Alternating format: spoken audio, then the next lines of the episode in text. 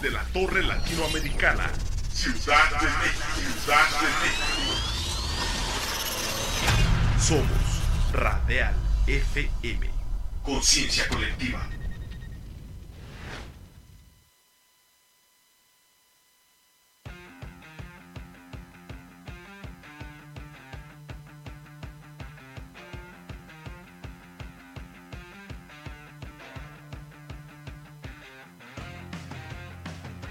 Conéctate a la música alternativa de toda la geografía de habla hispana en Antena Iberoamericana.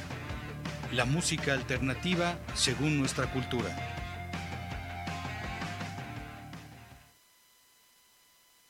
Arrancamos este programa de Antena Iberoamericana desde la altura del piso 20 en un día 19 de septiembre que verdaderamente para los que estábamos llevando el día como cualquier otro no teníamos en mente ni siquiera el simulacro. Fue verdaderamente una sorpresa bastante fuerte el, bueno, lo que acabamos de vivir hace un momento, deseando que verdaderamente no haya habido secuelas, hasta donde se tiene información parece que no las, no las ha habido y ojalá que no, no haya, digamos, estas consecuencias mortales que hemos vivido los anteriores 19 de septiembre, sobre todo en el caso de 1985, que fue eh, muy, muy grave, muy complicada la situación. Y bueno, en el 2017, hace cinco años, que también hubo situaciones eh, bastante complejas. No se compara con lo del 85, pero también hubo situaciones que dejaron a la parte de la población de esta Ciudad de México con complicaciones que hasta el día de hoy están padeciendo. Eh, entonces, pues mandamos un abrazo a toda la gente que nos sigue. Eh, de alguna manera en la Ciudad de México estamos ya habituados a esta situación, pero no deja de ser eh, una emoción fuerte, no deja de traernos a la memoria todas estas situaciones que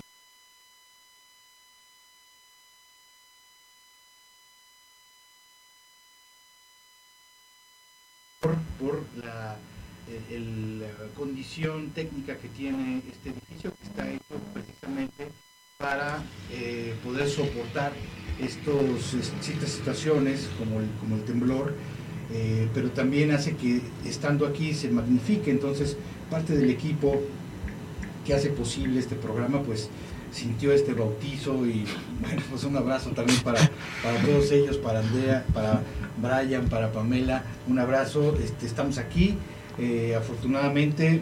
Eh, y bueno, vamos a seguir adelante, vamos a tratar de continuar con nuestra vida normal, esperando que la mayoría de la gente lo pueda estar haciendo de la misma forma. Un abrazo también para todos aquellos que están recordando a familiares, a gente querida que por debido a esta circunstancia, eh, pues ya no está con nosotros, ¿no? Tanto la gente que eh, sufrió esto en el 2017, como la gente que padeció de esta situación en el temblor de 1985, que también eh, nos tocó vivir, estábamos chicos, pero sí tenemos frescos todavía los recuerdos de una experiencia prácticamente como si fuera una película, desde donde empezaban a ocurrir cosas, a caer, a caer tinacos de la azotea, a cuartearse el piso, eh, caras verdaderamente de, pánico, de terror, eh, escenas de histeria, etcétera, que verdaderamente no nos, no nos eh, imaginamos vivir nunca y que no nos ha tocado ver nuevamente a ese nivel.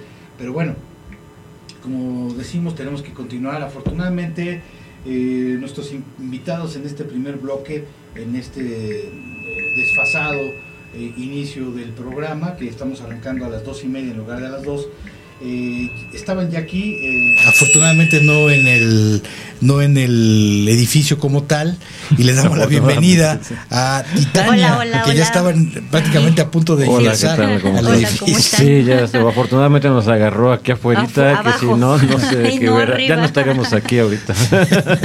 ya se hubieran estarían resguardados en el búnker de su casa, ¿no? ¿no? Eso, este, muy feo, pero bueno. Pues bienvenidos, Natasha, Enrique. Muchas gracias bienvenidos a este programa. Y bueno, pues eh, digamos que en el rock estamos acostumbrados a sobreponernos a cualquier cosa. Exactamente. Incluso a temblores. Sí, de hecho, bueno, se supone que estamos acostumbrados ya después de tantos años, pero bueno, nunca, nunca se acaba de acostumbrar uno. Sí, la emoción no, se pierde. no, se pierde, sí. Y bueno, eh, realmente nos da mucho gusto recibirlos. Son gente que han venido eh, involucrándose en muchos proyectos, en varias cuestiones. Y bueno, desde hace ya un buen rato en este proyecto que ustedes tienen juntos, eh, llamado Titania, ¿no? que ha estado caminando por los territorios, digamos, del Dark Wave del electrogótico, eh, de esas etiquetas que nos encanta inventarnos, ponerle, pero básicamente pues es esta, esta, digamos, propuesta que tiene que ver con elementos de, secuencias, de tal, con algún toque, digamos, de rock, y la actitud y las letras el, el, que tienen esta, esta densura, esta penumbra gótica, digamos, de alguna manera, por su filiación, por eh, todo el contexto a lo mejor literario, etcétera, ¿no? Que sigue siendo una definición muy ambigua, pero no sé si más o menos están de acuerdo. No, sí, totalmente. Nosotros decimos que tocamos electrónico oscuro, que podría ser lo que yo pienso que es. Hasta, es algo más parecido. exactamente. Sí, Este, sí, no, no, este, pensamos que sea, que somos eh, una banda gótica, sin embargo, todo lo que traemos dentro es y no nos podemos separar demasiado de eso. Sí, porque de repente en el imaginario ya vemos lo gótico como un universo muy grande en donde pueden caber cosas. digo, yo he escuchado hasta propuestas que tienen que ver ya con lo acústico. Ya ni siquiera hay guitarras eléctricas que tienen que ver, que ver con la guitarra electroacústica, con el canto, pero la letra, el, el, contexto te da inevitablemente hacia lo gótico. ¿Y qué decir, por ejemplo, de las bandas de metal gótico, ¿no? Que es, un estruendo, es una energía, pero en las letras y hay una conexión. Entonces esa podría ser quizá la cuestión más de contenido literario, lo que de alguna forma relaciona o hermana, más allá del, digamos, de la apariencia, que también puede haber este, en el look ciertas este, conexiones, lo que crea esta sensación de una atmósfera o de una eh, escena gótica muy amplia. ¿no? Sí, de hecho, o sea, nosotros nos sentimos muy a gusto en ese nicho. A la gente que le gusta nuestra música es de ese nicho, entonces eso quiere decir que sí estamos de alguna u otra manera. Aunque no quieras, Aunque no quieras, sí, o sea, intentas hacer otra cosa y la verdad es que no te sale, entonces. Padrísimo. Sí, además es una escena que, que, bueno, ya lo mencionábamos, está muy relacionada también con, con el cine, con la literatura, o sea, va más allá incluso de la música. Y ustedes se nutren de esto. Por supuesto. ¿Cuáles serían sus principales influencias dentro de estos territorios no musicales? Mm, pues a mí me gusta mucho Saramago, por ejemplo, que también es como pues sí, ¿no? Realismo mágico. Sí, claro. Y cosas también obscuronitas que ahí, ahí luego se escribían, ¿no? Pero La Divina Comedia, por ejemplo, es un libro que me gusta muchísimo. Sí, un, referente enorme, ¿no? Sí, a mí desde siempre, desde siempre me ha gustado pues, la literatura de, de Lovecraft, de Poe, de Horacio Quiroga, de Juan Rulfo, que aunque ellos tal vez Juan Rufo no es tan dark, pero la verdad es que sí era muy Sí, tenía sus penumbras, sí, sí, había penumbras por ahí que aparecían. ¿cómo no? Pues Borges, o sea, todos tenían una, una, onda oscura. En el cine pues igual me gustan muchos, muchos autores que que tal vez no son, no, no precisamente películas de terror, pero sí que, que son directores de cine. A mí me gusta mucho el cine y me gusta, por ejemplo, me gusta me gusta mucho Emir Kusturica que aunque es así muy estruendoso y muy este no sé, parece como alegre, pero la verdad es que las historias, muy guapachoso, pero las historias en el cine son bien turbias y bien Sí, sí, este, sí, claro. Eh, bien oscuras a mí me parece, no sé, mucha mucha mucha influencia de, de, muchas cosas, pero siempre tirándole a eso, ¿no? Eh, a esas ondas que es justamente de lo que escribimos. Nuestras letras tratan como casi todas estamos viendo que tratan como del, del amor. Son como historias de amor, pero del lado oscuro, y, retorcido, tóxico del amor, de lo que todo el mundo hace. En pocas palabras, de un amor más real, ¿no? Exactamente. Sí, Porque ese amor idealizado realmente. De hecho, pues, sí, muchas letras es vivencia propia, ¿no? Ajá.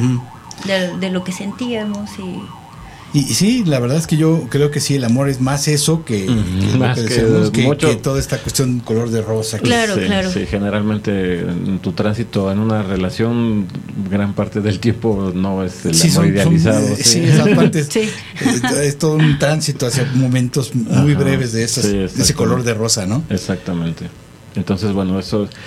Básicamente de eso escribimos. Sí. Y, y en cuanto a la música, ¿cuáles serían como las referencias, sobre todo que ustedes consideran más evidentes en, en esta Bueno, en este trayecto ya de 12 años, ¿no? Sí, ya. Obviamente el rock en español, pues desde muy niña, bueno, a mí me marcó y me fui por el lado oscuro del, de la música, ¿no? Y Sí. este, pues de Cure, ¿no? Que es A mí, yo creo, eh, yo soy súper fan de The Cure. Este, y del rock en español, pero eh, esencialmente de The Cure a mí me gusta mucho eh, desmenuzar las canciones de The Cure. Y yo pienso que mi mayor influencia a la hora de hacer la música, eh, hablando nada más de la música, es The Cure, aunque no lo parezca, eh, tiene muchas, muchas, muchas este, influencias de The Cure en cuanto a la estructura de las canciones, de cómo están conformadas, en cuanto a las escalas, eh, no es trato siempre de no hacer ninguna copia de Sí, sí, sí. ninguna canción ni de ninguna línea de bajo ni nada, pero sí Como esas chispas de Ajá, inspiración, sí. ¿no? O sea, por ejemplo, si tú ves, si tú analizaras una canción de The Cure y una canción de nosotros, te darías cuenta que tienen la misma estructura, no las mismas notas ni nada, Sí, ¿no? sí, Pero sí. la estructura eh, en la que está conformada. The Cure tiene una forma muy particular, casi nunca repite sus letras, o sea, eh, y las canciones casi siempre van eh, En ascendente, ajá, en ascenso. ¿no? O sea, casi no, no tienen la estructura básica de coro, de, de verso, coro, puente, verso, coro, así. Siempre van para arriba, siempre, siempre. Las líneas de bajo casi siempre son las mismas en toda la canción, ¿no? Este cambian, se cambia el sonido por medio de las armonías, no de las notas, de, de- todos cambian al mismo tiempo la nota, todos los instrumentos, sino que se van agregando armonías con otros instrumentos o con otras figuras y eso es lo que hace que se sienta que la canción va evolucionando, aunque en realidad si tú la separas, casi todos los instrumentos tocan lo mismo todo el tiempo. Entonces, este, la voz es la que lleva el, el cambio, El cambio. este, entonces en ese sentido es Sería como una versión minimalista, digamos, Ajá, de, sí. de un arreglo de The Cure. Exacto. Al, al ser, digamos, una conformación, Sí. Eh, en este caso más de electro, Ajá, ¿no? con sí. los teclados y Sí, la voz, sí. Sí. las secuencias, Sí, y pero se vuelve como una es- versión. Ajá, sale una cosa, obviamente sale una cosa bien diferente, pero yo siempre sigo ese ¿no? Tipo de, cosas que me gustan mucho de las canciones de The Cure. Y entonces creo que, que, que por eso no Es- es muy sonamos igual a, a otras bandas. a otras bandas. Creo. Pero es muy interesante eso que mencionas porque eh, muchas veces cuando uno se pone a hablar con los grupos sobre sus influencias, de repente te hablan de influencias que nunca te hubieras imaginado. Claro. Y, y según ellos dicen, no es que yo oí esto y a partir de eso hice esto, ¿no?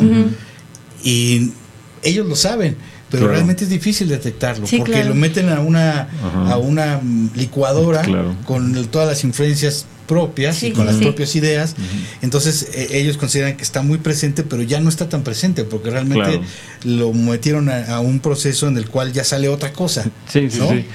Uno siempre, yo, o sea, muchas veces dice, oye, es una, escuchas una canción, a mí me pasa, me ha pasado muchas veces, este, y digo, yo quiero hacer una canción así, voy a hacer una canción así. Intento hacerla así y no me sale así, me sale otra cosa, pero, pero, Pero- sale algo chido, ¿no? Exacto, sí, sí. porque a veces pasa. Y, y bueno, ustedes que se han involucrado en proyectos de, de- de compilados, de, de eventos que agrupan, eh, aparte de la escena gótica, eh, por favor, denme algún diagnóstico de la escena como tal, es decir, hablábamos de una escena muy amplia Sí. que abarca varios tipos de proyectos, ¿no? desde grupos netamente de rock eh, gótico, si se le quiere llamar así, algo que va más extremo, más hacia el metal, cuestiones más sofisticadas que tienen que ver con, con, por ejemplo, como lo de ustedes. ¿no? más, más electro, eh, algunas cosas más radicales dentro de lo electro, que todavía podrían tener o clasificarse sí. con, con cierta penumbra, cierta oscuridad allí. ¿Qué tan unida, qué tan dispersa, qué tan amplia es hoy en día la escena, la escena gótica? Me da la impresión de que ya hay como varias escenas dentro de la escena. Sí. Eh, siempre, sí, digo, no siempre, antes era como una escena, ahora Más pequeña, sí, sí, más sí, sí, pequeña. claro. más- Ahora hay muchas Todo el mundo se conocía, eran cuatro todo el mundo se ¿no? conocía y todo el mundo... eh, lo que pasa es que yo pienso que no había el suficiente público, ¿no? Ya cuando empezó a haber más público, entonces ya lo que tú veías en una sola tocada que podía tocar una banda de metal gótico, de electro, de, de etéreo o, o así, eh, poco a poco se fueron encontrando su, su público cada una de esas y entonces ya las tocadas ya pueden hacerse de puro electro, de puro metal, de puro rock gótico. Exacto. Y entonces sí, ya sí. se empezó, ya, ya había un poco más Como de público. A bifurcar, ¿no? Y, y luego no sé qué pasó. Yo mucha gente dice que la escena oscura está en decadencia. Yo creo que pienso yo que está yo también lo pensaba, pero últimamente he pensado, eh, he creído que, que no, que, la, que yo creo que sí existe una escena gótica bien cimentada, sobre todo pensando en que ya hay mucha gente, hay, yo pienso que para que haya una escena tiene que existir un, una maquinaria que pueda solventar esa escena, que en este caso podría ser, ya hay tiendas de ropa gótica que antes no había, que Ujú. son completamente, Y- y varias. Sí, hay sí, sí. varias y completamente Y solo podías ir al chopo antes, ¿no? A buscar Ajá. algo, pero ahorita ya hay Sí, varias es un tiendas. negocio Sí. y cuando ya empieza a haber negocio en una escena quiere decir que hay gente que quiere adquirir esos Ujú. es- esas cosas, ¿no? Eh, Y parece como que siempre se sigue renovando en cuanto a público.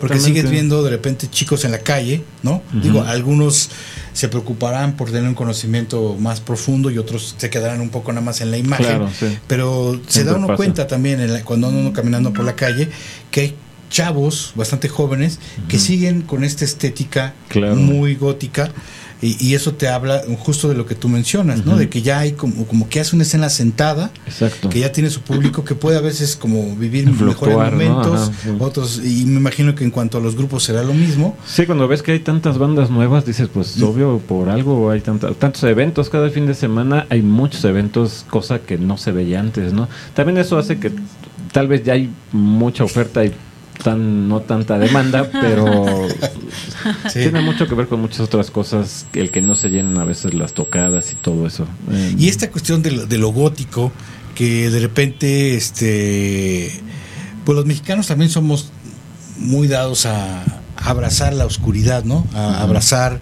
eh, esta cuestión de eh, ah, del drama, ¿no? De, de- de regodearnos en nuestro dolor, ¿no? Que, Sí, claro. que- que, eh, De disfrutar el dolor. de un poco, ¿no? Entonces, Ajá. como que por eso yo siento que eh, también es una escena que, que se quedó, ¿no? De alguna forma. Claro, eh, no, y de hecho es una escena que tan se quedó que nosotros hemos tenido la oportunidad de viajar a otros países y ver las escenas y creo que somos muy privilegiados de, de- de tener una escena tan tan tan grande ya quisieran en otros países tener Sí. tantos eventos de Sí. y- o tantos antros o sea aquí tenemos mínimo unos cinco antros que están dedicados casi Sí. específicamente a la escena cosa que en muchos otros lugares no hay, ¿no? Sí. Y, y eso habla, justo eso habla de muchas cosas, ¿no? Es amplia. Que sigue en, evolución, ¿no? Y sigue, y Ujú. sigue. Eventos Sí, que sí. se hacen ya cada año. Eventos son- acoplados, Exacto. discos. eh, eh, está- acabamos de estar con un carnalazo allá en Puebla, en, en TV WAP.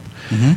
Este, tiene su programa de televisión abierta dedicado a la escena oscura, ¿no? Hay programas de radio dedicados únicamente a la escena oscura, este Es muy, es muy, Ahí- muy raro, pero nosotros en, Revistas en un mes que, que- que tenemos ya han estado varias bandas Fíjate. que tienen Sí. que ver con la escena, Exacto. etcétera, ¿no? Había, hubo publicaciones ya Sí, por otras cuestiones especializadas. ah, especializadas con cobertura nacional, este, ¿Cierto? de todo, ¿no? O sea, Claro. blogs, revistas digitales, todo eso sigue habiendo y cada vez hay más. Entonces, eso te habla de aunque que aunque unos crean que ya no que, que la escena está en decadencia, pues más bien es que ya no es la misma escena que había antes, sino ha evolucionado de una forma en la que algunos que somos un poco más grandes no nos ha costado entender, ¿no? Exacto. Tal vez. Sí, es que ahorita ya hay, o sea, muchos jóvenes, yo lo veo en, en mi hija chiquita, de nueve años, que ya le está llamando mucho la atención lo negro, la- o sea, la Sí, sí, y, sí.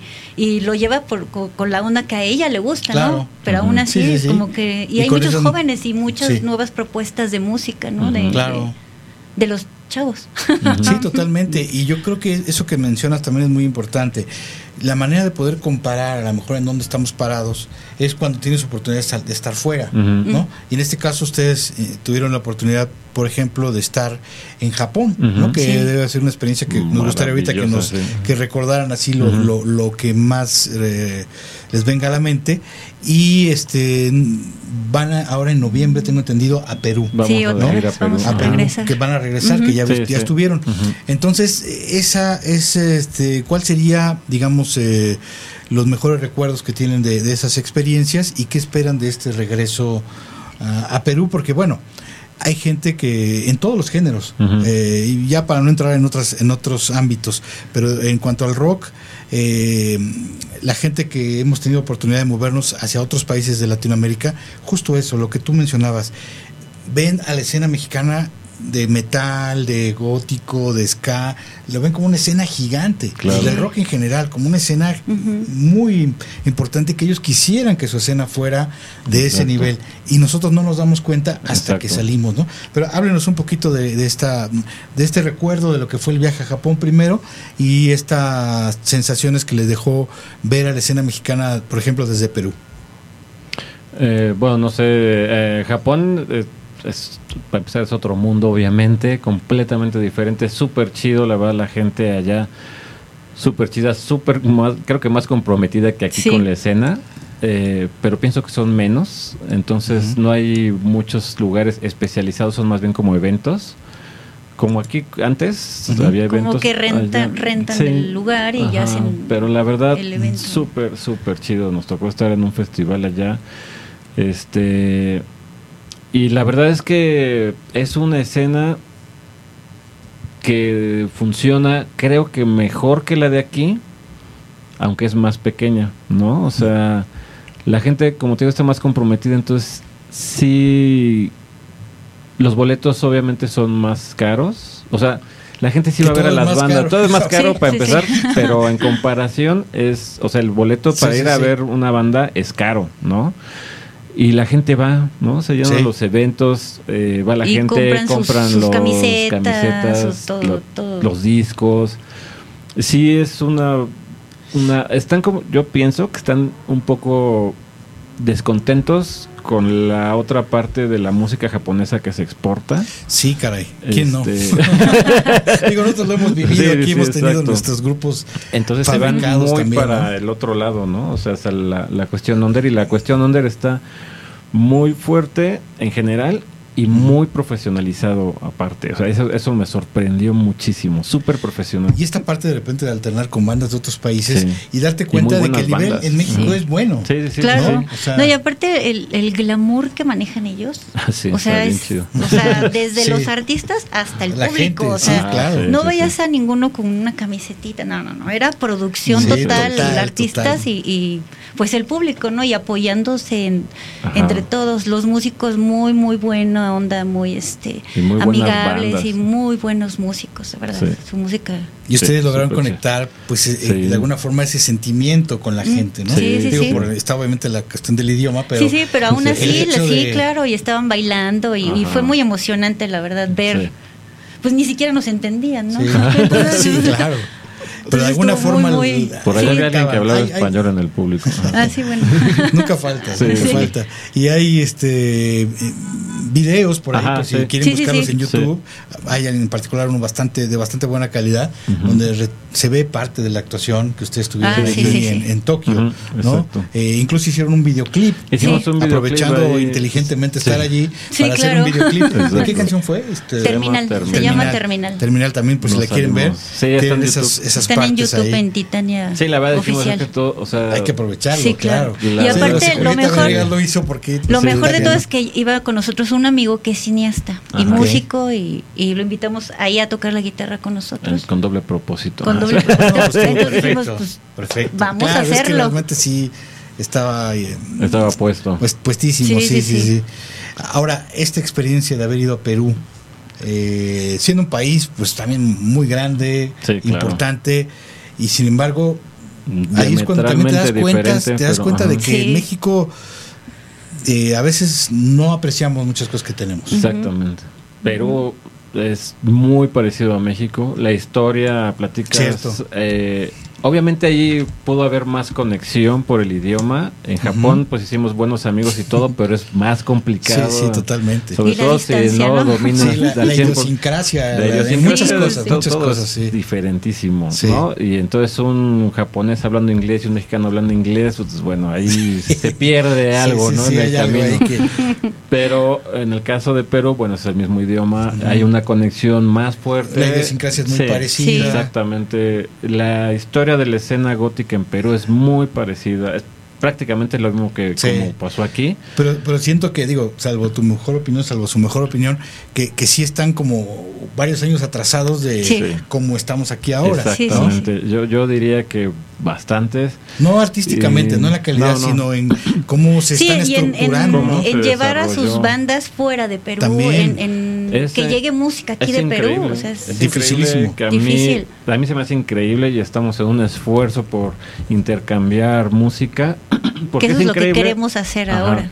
Es increíble que aquí casi no conocemos, o sea, también es una banda, bueno, Chilena antes, o ajá, colombiana, pues no. Exacto, o sea, y bandas góticas peruanas, o sea, es Sí, casi sí, sí. imposible que las conozcas Ujú. porque no existen, ¿no? Vamos, bueno, sí existen, pero Argentina, ajá. que es uno de los grandes Ujú. exportadores de rock en Mm, español, sí. es muy difícil con que alguien conozca una banda gótica argentina, Sí, por ejemplo. sí, Sí. de hecho yo no, ¿No? conozco ninguna. Pero- Sí, o sea, es, es- y eso que estoy raro. en la onda, ¿no? Sí, claro. Entonces, este Y que bandas seguro que mexicanas- habrá bandas excelentes. No, hay muy ¿no? buenas bandas. Sí, la vez pasada internamos con muy buenas sí, muy bandas buenas allá. bandas. Este, es un caso muy diferente a Japón, pero es este pero muy parecido a México.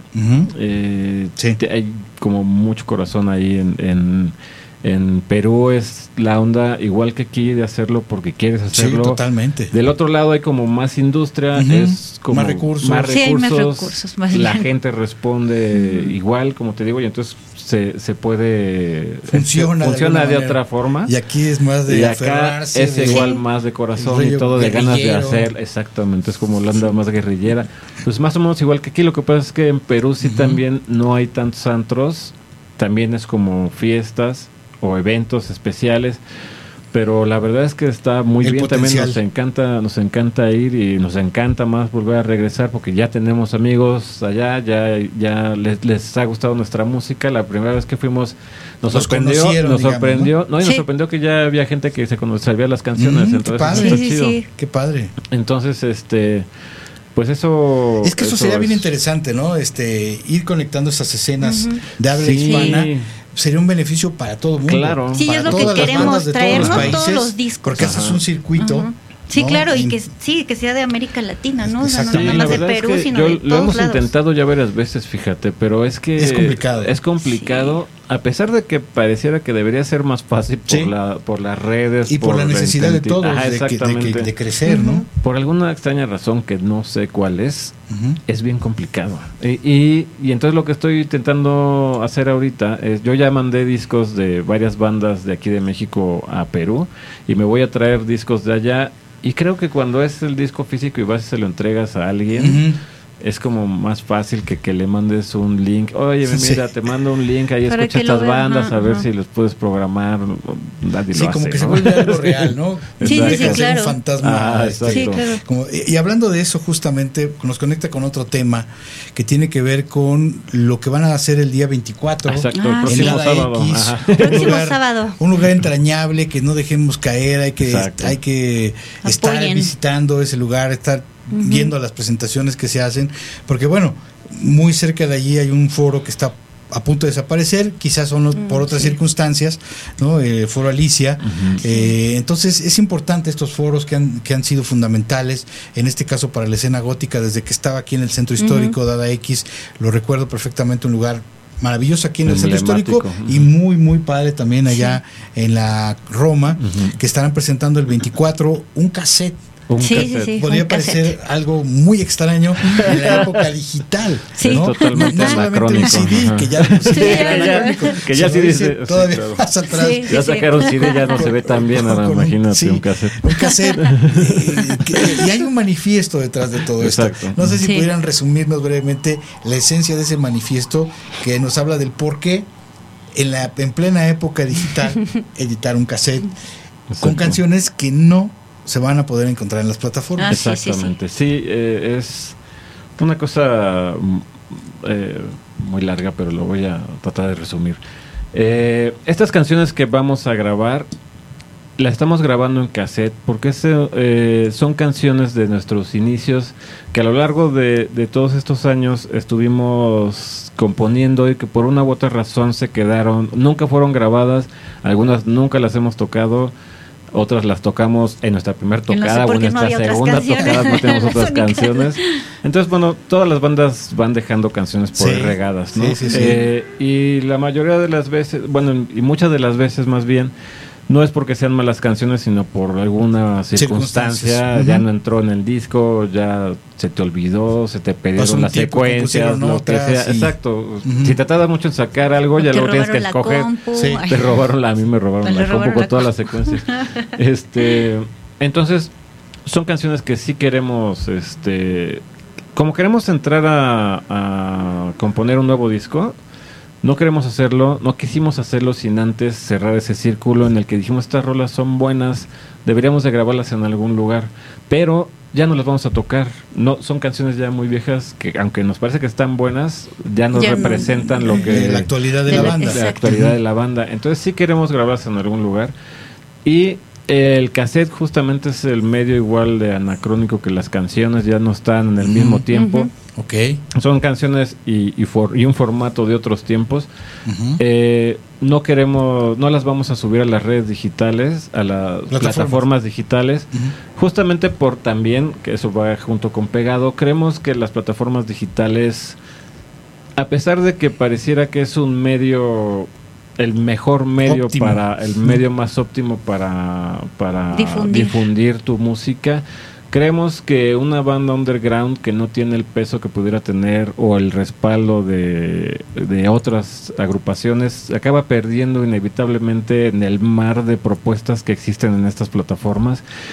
Y que aparte cuando por fin puedes llegar a vender tal vez un poco de tu música, te tocan tres pesos por, por Sí, todo el trabajo de claro. años que has invertido ahí.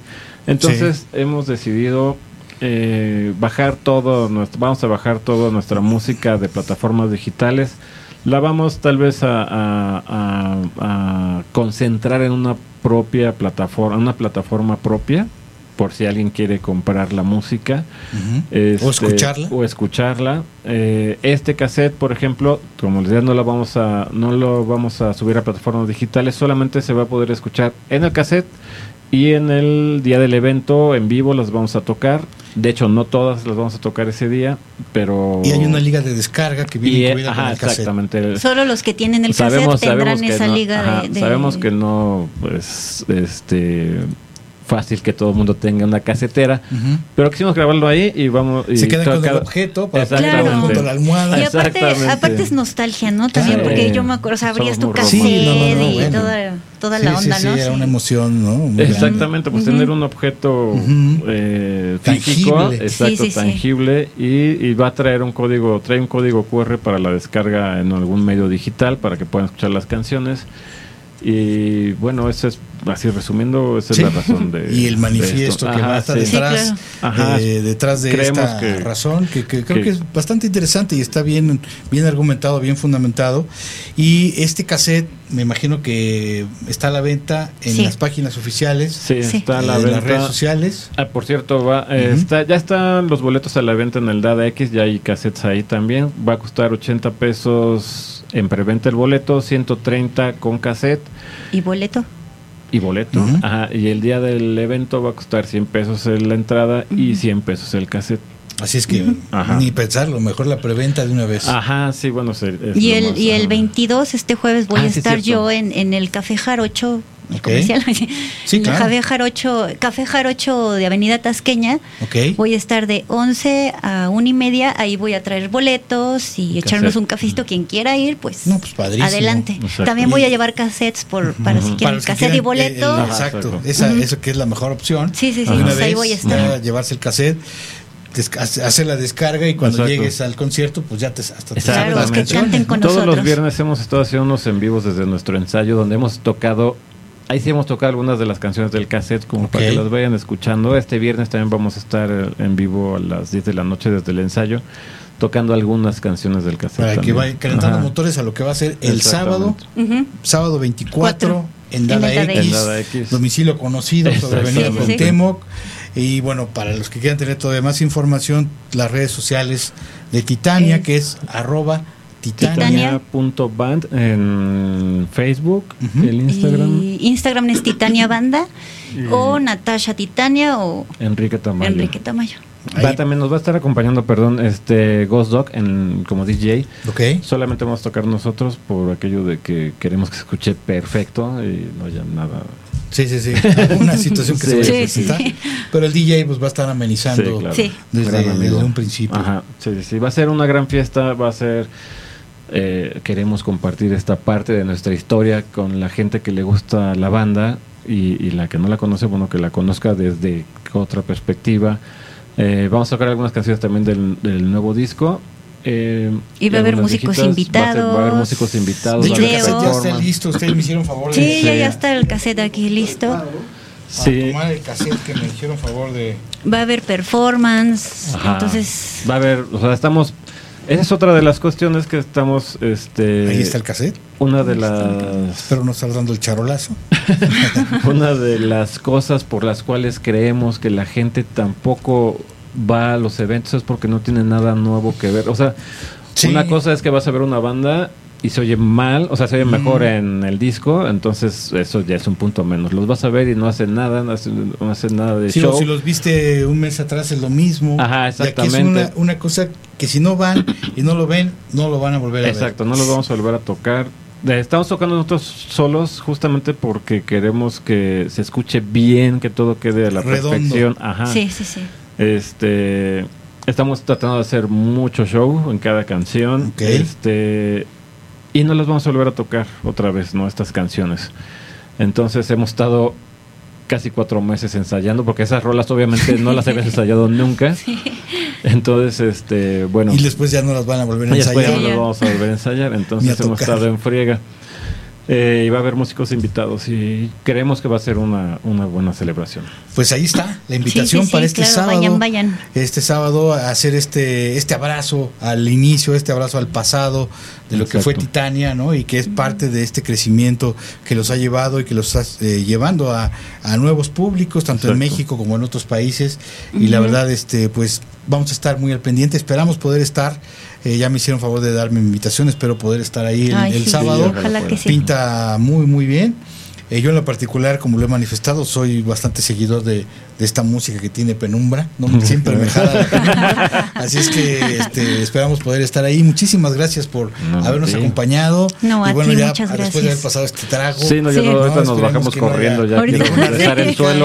Ahorita nos dicen, bueno, bye. y no va a pasar ya nada más. No, sí. Y recuerden que eh, vamos a estar generando una última pregunta para la banda, eh, las bandas que nos acompañan, para que la vean en TikTok. Así es que Ah, eh, esa, esa pregunta solamente en TikTok la van a poder seguir en la cuenta de Radial FM. Ya estamos a punto de activar todas esas preguntas que tenemos acumuladas con las bandas que han venido. Por lo pronto, Perfecto. nos despedimos de esta primera sección de Antena Iberoamericana. Muchas gracias. Muchas Hasta luego.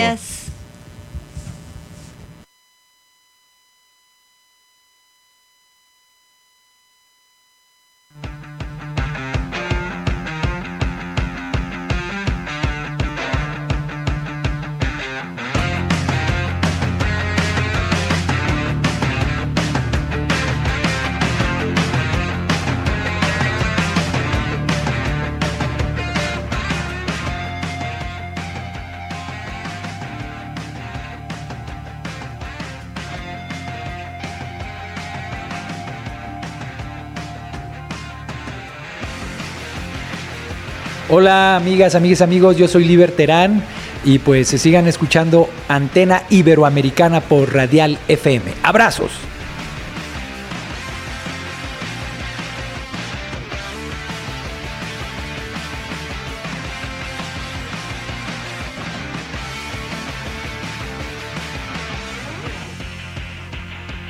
Hola, ¿cómo están? Soy Jaime, guitarrista del clan, y sigan escuchando Antena Iberoamericana en Radial FM.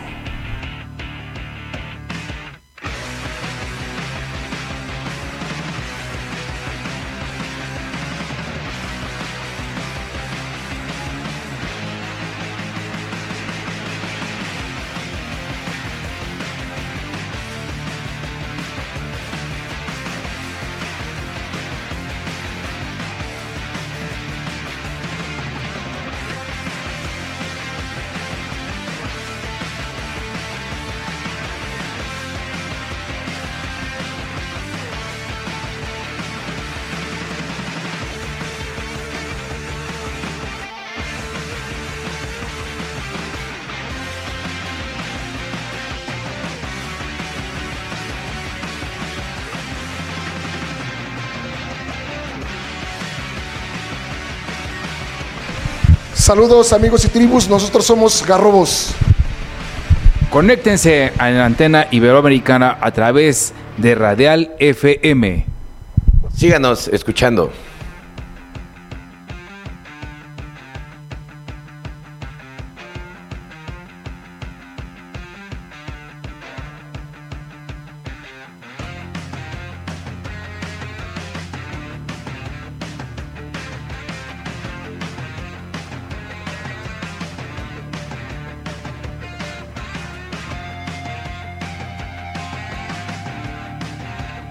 ¿Cómo están? Yo soy Daniel Villarreal, bajista de Ágora y los invito a que se queden y que escuchen Antena Iberoamericana en Radial FM.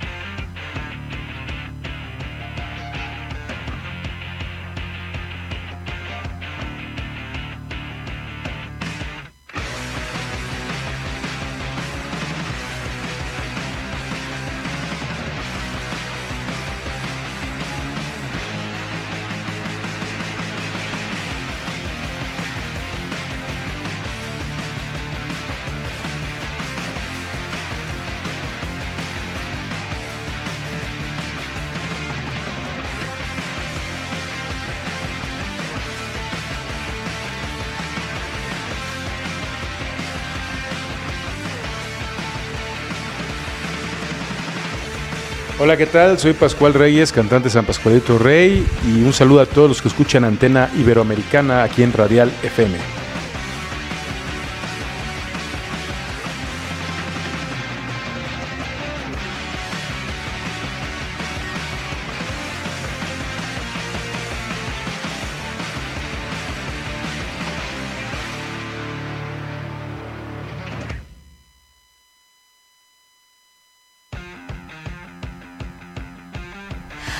Soy Pájaro Sauce y los invito a escuchar Antena Iberoamericana a través de Radial FM.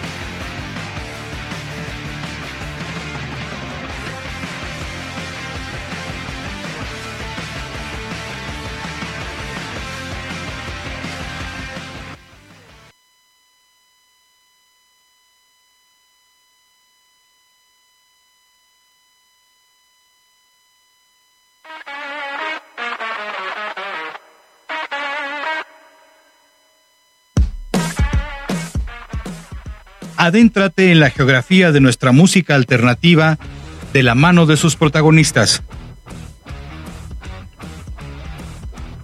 Todos los lunes y miércoles a partir de las 2 de la tarde en Antena Iberoamericana por Radial FM.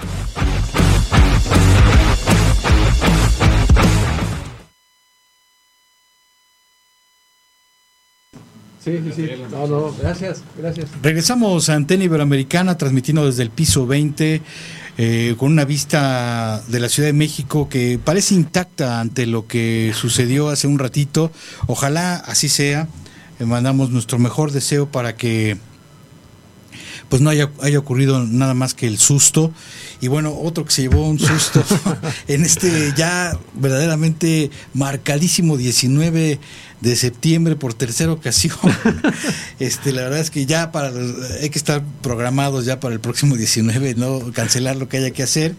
Pues bueno, por tercera ocasión en un 19 de septiembre ocurre esto, pero como decíamos ahora en la plática con Titania, la gente del rock estamos habituados a sobreponernos a cualquier cosa, hasta eh, cuestiones naturales como esta, Todo. Pepe. Un gusto Sí, sí. recibirte. No, Ricardo, muchísimas gracias. José Gracias por- Hernández eh, Riwis, un eh, conocido músico, amigo, además eh, miembro de una de las bandas seminales del movimiento gótico mexicano, como lo es Hueco, y con otro proyecto además, con esta inquietud que te caracteriza, eh, también una banda muy interesante eh, como de Dráculas. Así es. ¿no?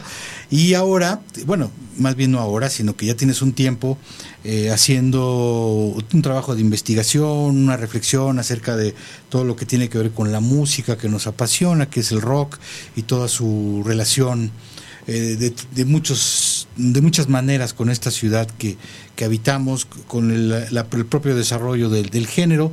Y en este caso, esta inmersión te ha llevado a, a un trabajo muy interesante eh, en donde nos das un perfil, un panorama de lo que ha sido, bueno, de lo que fue en sobre todo en finales de los 70s, los principios de los 80s, todo este desprendimiento de géneros y subgéneros que se dieron a partir del del punk y, de- y lo que se desprendió de allí, ¿no? Llamado Claro. post-punk Sí, sí, sí. eh, y que había ciertas estéticas del punk que se fueron derivando en otras con variantes y con sonidos diferentes, etcétera, que este con estas etiquetas que nos encanta a los que nos dedicamos a hablar de música, de inventar y de poner, ¿no? Este algunas de las cuales ya me hubieran hecho millonario como la de la avanzada regia, Así por es. ejemplo, este que nos encanta. Bueno, se han derivado algunas de ellas, muchas de las cuales pues se han quedado ya eh, como un referente, ¿no? Así es. que como bien lo dices en el libro, a veces no sabemos bien a bien hasta dónde abarca o, o no, pero más o menos nos dan una idea de, de un cierto género. Eh, háblanos un poquito, después de darte la bienvenida, Pepe, de qué es lo que el principal inquietud que te llevó a aterrizar todo este ensayo en este libro llamado Jumping Someone Else's Train, algo así como ir de polizonte en el, en el tren de alguien más. ¿no? Pues en realidad en español se traduce como subiéndose al tren del mame. Bien. O sea, es una canción de The Cure, ¿no?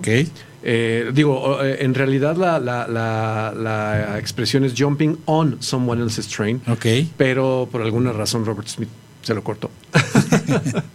y pues sí, vaya, iba, va con el tema, va con el este. de estas modas, Ajá, ¿no? De ¿no? estas tendencias. Así es. Y que mucha gente se sube, a veces con muy buenas intenciones de aportar, de entender de qué va, y otros que se suben nada más por subirse. Así ¿no? es. Eh, Porque lo- es la moda. Lo importante fue que este libro se publicó originalmente electrónico.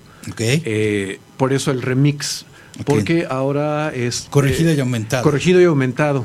Eh, Víctor García Zapata de Venas Rotas, eh, buen amigo. ¿no? Una tienda esta además maravillosa, hacemos ahí el comercial prácticamente a espaldas del foro Alicia, muy cerca del Dada X, Así también es. es. un foro muy importante, se encuentra ahí, es la, es la calle En- de. Michoacán. Michoacán. Y tiene otra, digamos que su ¿Sucursal? su sucursal en el en este foro cultural que es importante llamarle Ujú. foro cultural Claro. por cuestiones que han ocurrido este, Sí, en los sí, últimos sí, días sí. al no somos nada Ok. no este ahí también está eh, hay una, parte- hay una hay sucursal, una sucursal. y que además es un lugar en donde puede uno encontrar literatura, puede encontrar arte, hay Así unas es. obras bien interesantes, originales, muchas de Así ellas, es. y no solamente los, los discos, que es Ujú. Digamos Exacto. la parte principal, pero no la única. Así es, ¿no? Y bueno, y Víctor, pues cuando me estaba entrevistando justo del libro electrónico, me dijo, oye, ¿por qué no lo sacamos eh, en físico? Ellos tienen su editorial, es el tercer libro que sale de Así su es. editorial. Entonces, pues dije, órale, va, ¿no? Está bien. Y el asunto es que está padre porque, como tú sabes, sí es un trabajo que he estado yo haciendo ya desde hace más de ocho años con... aparte con otra amiga, gran amiga de la escena que se llama Macarena Muñoz, eh, estamos haciendo esta, este recorrido histórico, ahora va a ser Sí. década por década, de la escena oscura, ¿no? Cierto, Te entrevisté sí, hace sí. 2014, me parece, para este libro, eh, que se llama, se va a llamar Vamos a jugar a Londres, pero es un libro tremendo, ¿no? O sea, Ok. viene ahorita la primera parte que justo es de 70, de 79 a 89 Ujú. y después va a venir de este 90 a 99, etcétera. O sea, vamos a hacer toda esta parte, ahorita lo que estabas comentando con el buen Quique Tamayo, ¿no? De este, eh, con, eh, con Titania, de, de- de- de toda esta escena oscura que en México ha enraizado de una manera Sí, fuerte, ¿no? Padre. claro. Y diversif- se ha diversificado muchísimo. Así es. Incluso pasando, digamos, ya hablando de temas sociales, estas capas sociales en donde normalmente se había llegado, establecido y desarrollado la escena gótica, es. que a lo mejor tenía que ver con gente que tenía posibilidades de tener acceso a cierto tipo Claro. de literatura, cierto tipo de Fíjate, cine. Es una cosa muy padre, muy importante. Bueno, eh, el asunto es, vienen esos libros, pero cuando Víctor me ofreció sacar este en físico, dije, bueno, está padre porque es como una introducción a esos libros. Claro. Y es una introducción con la parte contemporánea, que es a lo que esta etiqueta de lo que ahora se conoce como post-punk, ya es una etiqueta que se quedó, ya la gente la... Sí. ¿Sabes? O sea, cuando Es tienes un referente, ¿no? influencers que no tienen nada que ver con la escena, diciendo sí. voy a bailar post-punk y te ponen eh, a Molchat Doma, a un otro grupo bielorruso o Sí, sí, sí. cualquier cosa este, relativa a este sonido, pues ya está en el imaginario, ¿no? Cuando tienes a, la- a un grupo como La Tejana que hace esta mezcla este, como de redoba con post-punk o gente que hace estas, estos covers eh, satíricos, ¿no? De canciones de reggaetón o de canciones de banda y demás. Al post-punk, a lo post-punk, ya es un sonido que ahí está, ¿sabes? Sí, sí. Eh, que es un poco lo que hablábamos en este libro, que de, de dónde viene la etiqueta post-punk, cómo rebasa esta primera... Sí, este, y que abarca muchas cosas. Son muchísimas demasiado. cosas. Como, como lo mencionas en el libro también, cosas que están hasta contrapuestas en alguna forma, ¿no? Sí, o sea, viene, viene de- de- del libro de Simon Reynolds, este, que se llama Rip It Up and Start Again, post-punk, en inglés. En español, por supuesto, cuando lo traducen en Argentina, le invierten el título para ponerle post-punk este, primero, porque eso es lo que estaba jalando Sí, en ese sí, sí, momento. claro, claro. Pero sí, él, eh, las malas lecturas de él, ¿no? De repente hay mucha gente, muchos chavos escribiendo o, o- o chavas escribiendo, diciendo, ah, es que el post-punk, caifanes y que, pues sí, espérate, no, como... Sí, no, no. Pero ya es que Sí. Simon Reynolds dice Porque que esto, esa es otra cosa, eso, eso que mencionas es- es- nos da pie a algo. Los tiempos transcurren y tú haces un, un contexto muy interesante a nivel mundial y ahí insertas nuestra realidad y nuestro propio desarrollo. Que si te das cuenta, bueno, es muy obvio, se, hay, hay un desfase. ¿no? Aquí ahora cuesta mucho trabajo entender que en México en los 70s y, y buena parte de los 80s vivíamos en un desfase con la escena mundial porque llegaba todo tarde. Así es. Eh, Los únicos que tenían el como el contacto eran los privilegiados que podían comprar discos de importación es. en esas tiendas que existían, pero la inmensa mayoría de la gente que le gustaba el rock sí iban como llegándole toda esta información a través de, de las republicaciones en revistas mexicanas o las revistas que lograban conseguir después de meses o discos que alguien el año pasado, Hace dos años eran buenísimos y finalmente alguien te lo recomendó, llegaban, estaba todo muy desfasado y también obviamente esto, esta semilla, este, estos embriones de nuevos géneros se sembraban tarde y el desarrollo de estos géneros se dio tarde. Entonces, Así es. No por, no por, llama mucho la atención, por ejemplo, que nuestro grupo más importante en el 80 era Chuck Moll, que era una banda que hacía rock progresivo, Así es. que ya No. era algo que en los que en, en el resto del mundo ya era rock progresivo, salvo contadas eh, grupos que sí se lograron todavía un desarrollo, ya era, había, había sido algo de los 70 de finales de los 70 que incluso llegó el, el punk justamente vino en el 77 a Claro. poner un alto, digamos, allá toda esta cuestión ya demasiado Totalmente. rococó del ¿Sabes? progresivo. ¿no? Este, sí, Arturo Saucedo, en la entrevista para el otro libro, pues, comentaba esto, ¿no? De que, y es cierto, ¿no? A nosotros nos llegaba todo en fragmentos y teníamos que armarlo, o sea, un rompecabezas, un rompecabezas, cierto. además sin piezas que decíamos, y cómo pasamos de acá para acá y de acá como para podíamos, allá. lo íbamos Exacto, armando, ¿no? Pero lo, armamos, que fue lo, lo- lo Sí. padre. Sí, en los 70, en los 80, sobre todo quienes llevan la batuta s- son este grupo de gente con posibilidad, por supuesto, ¿no? Que digo, Ujú. digo quienes llevan la batuta porque finalmente de ahí se van a desprender cosas, grupos que Sí, están de hecho los primeros Ajá. grupos punks, no digo que Sí, sí, los- sí. la gente que si la gente que sa- sabe esta historia de los punks en, en el Reino Unido, de dónde surgieron, que eran que eran jóvenes proletarios que estaban hartos, bueno, Sí. los que sustentaron el movimiento, más allá de que la historia de Sex Pistol es Claro. una historia aparte que Sí, nos sí, llevaría a dos programas a hablar de ella porque está muy interesante, pero tiene muchas contradicciones también. Aquí en México eh, eh, los primeros que tuvieron esta información y los que se abrazaron a- al sonido punk más que al todo lo- el sustento social que después tuvo eh, fue justamente la gente que tenía acceso Claro. que era a lo mejor de una clase media media Así alta es. Que fueron los que formaron las primeras bandas Así punks entendiese Size Dangerous Claro. Rhythm ¿no? Claro, y después este igual pasa con las primeras bandas oscuras, ¿no? Década 2. O sea, tienes a, a Carlos García y a Mateo Lafontaine Sí. haciendo, digamos, en sí, en sí sería la primera banda Electro oscura. dark, Sí, sí, ya, como- o sea, llamados Década 2 Sí. por una canción de Pero- Joy Division, además. Ah, sí, y me gustó mucho cómo lo definiste en una parte del libro como protogótico. Protogótico, ¿no? así Todas es. esas bandas que ya tenían, no, a lo mejor siendo muy riguroso, tenían más que ver también con otros movimientos, Así es. pero ya tenían esa penumbra, esa, esas características también de lo que después ya se iba a quedar Claro. Tal cual como gótico, incluso lo que mencionaste, el mismo Caifanes, Exacto. lo que hemos platicado, Santa Sabina y Así otras es, bandas, sí. incluso anteriores, que ya tenían esa afiliación o esta parte de lo que después se llamaría gótico, que aquí en México lo hemos platicado, se le llamaba más dark, Dark que ¿no? gótico, sí, este, sí, que eh, ya tenían estos componentes, ¿no? Así es, pero fíjate que, que- que es una cuestión mundial, ¿eh? El asunto del el- el- el- la Lo palabra gótico entra hasta los 90. Igual, digo, es- parece, parece así como que teaser del otro Sí, sí, libro. sí, claro. Hicimos, este, a- a- una de las buenas cosas de la pandemia fue que la escena oscura se enlazó desde Canadá hasta Argentina. Ahorita que hablabas igual con, con Titania de los Sí, grupos que han por ahí. sí, sí. Y se está haciendo una red muy fuerte por todo esto. Pude hacer entrevista con gente de nuestra edad eh, de Estados Unidos y, des- y muchos de ellos te dicen, el término no entra sino hasta mediados de los 90 Ujú. te dicen Rivet Head, Mod, eh, Dark, eh, Sí. Death Rocker, eh, Bad, Bad Sí. People, o sea, pero Ujú. Goth dice, entró Sí, muy tarde. sí, sí. Ahora, eh, sí, entra en los noven, en 94, nosotros, digo, ya en el, ya sabes que hacemos nuestros concilios de claro. gente oscura, vampiros Claro, y demás. Este, no, pero, pero sí definimos, o sí, sí, sí podemos poner un punto este año, que es 94, cuando ya llega London After Midnight a México, en donde ya tienes no solo dos programas funcionando, ¿no? Este, bueno, el de Arturo Saucedo y el de Clausen Hernández. Tienes eh, no nada más a bandas ya propias de la escena, ¿no? Como será Agnus Dei, como va a ser Hocico, que son así las primeras bandas, o las danzas, que son las primeras bandas Sí.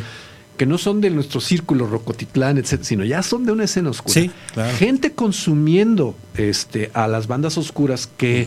Toño Sánchez de las Ánimas, que vienen para acá, para México, a tocar en, en octubre, este, eh, eh, Carlos de la Peña, están trayendo bandas oscuras, pues, y es la gente que empieza a integrar estos conciertos, y hay Sí. grupos que están abriendo, La Divina Comedia, por ejemplo, Claro. ¿no? Y entonces en 94 Que ya hay un plan ahí de rescatar Exacto. la memoria de ¿no? la Divina Comedia. Que estaría padrísimo, Sí. ¿no?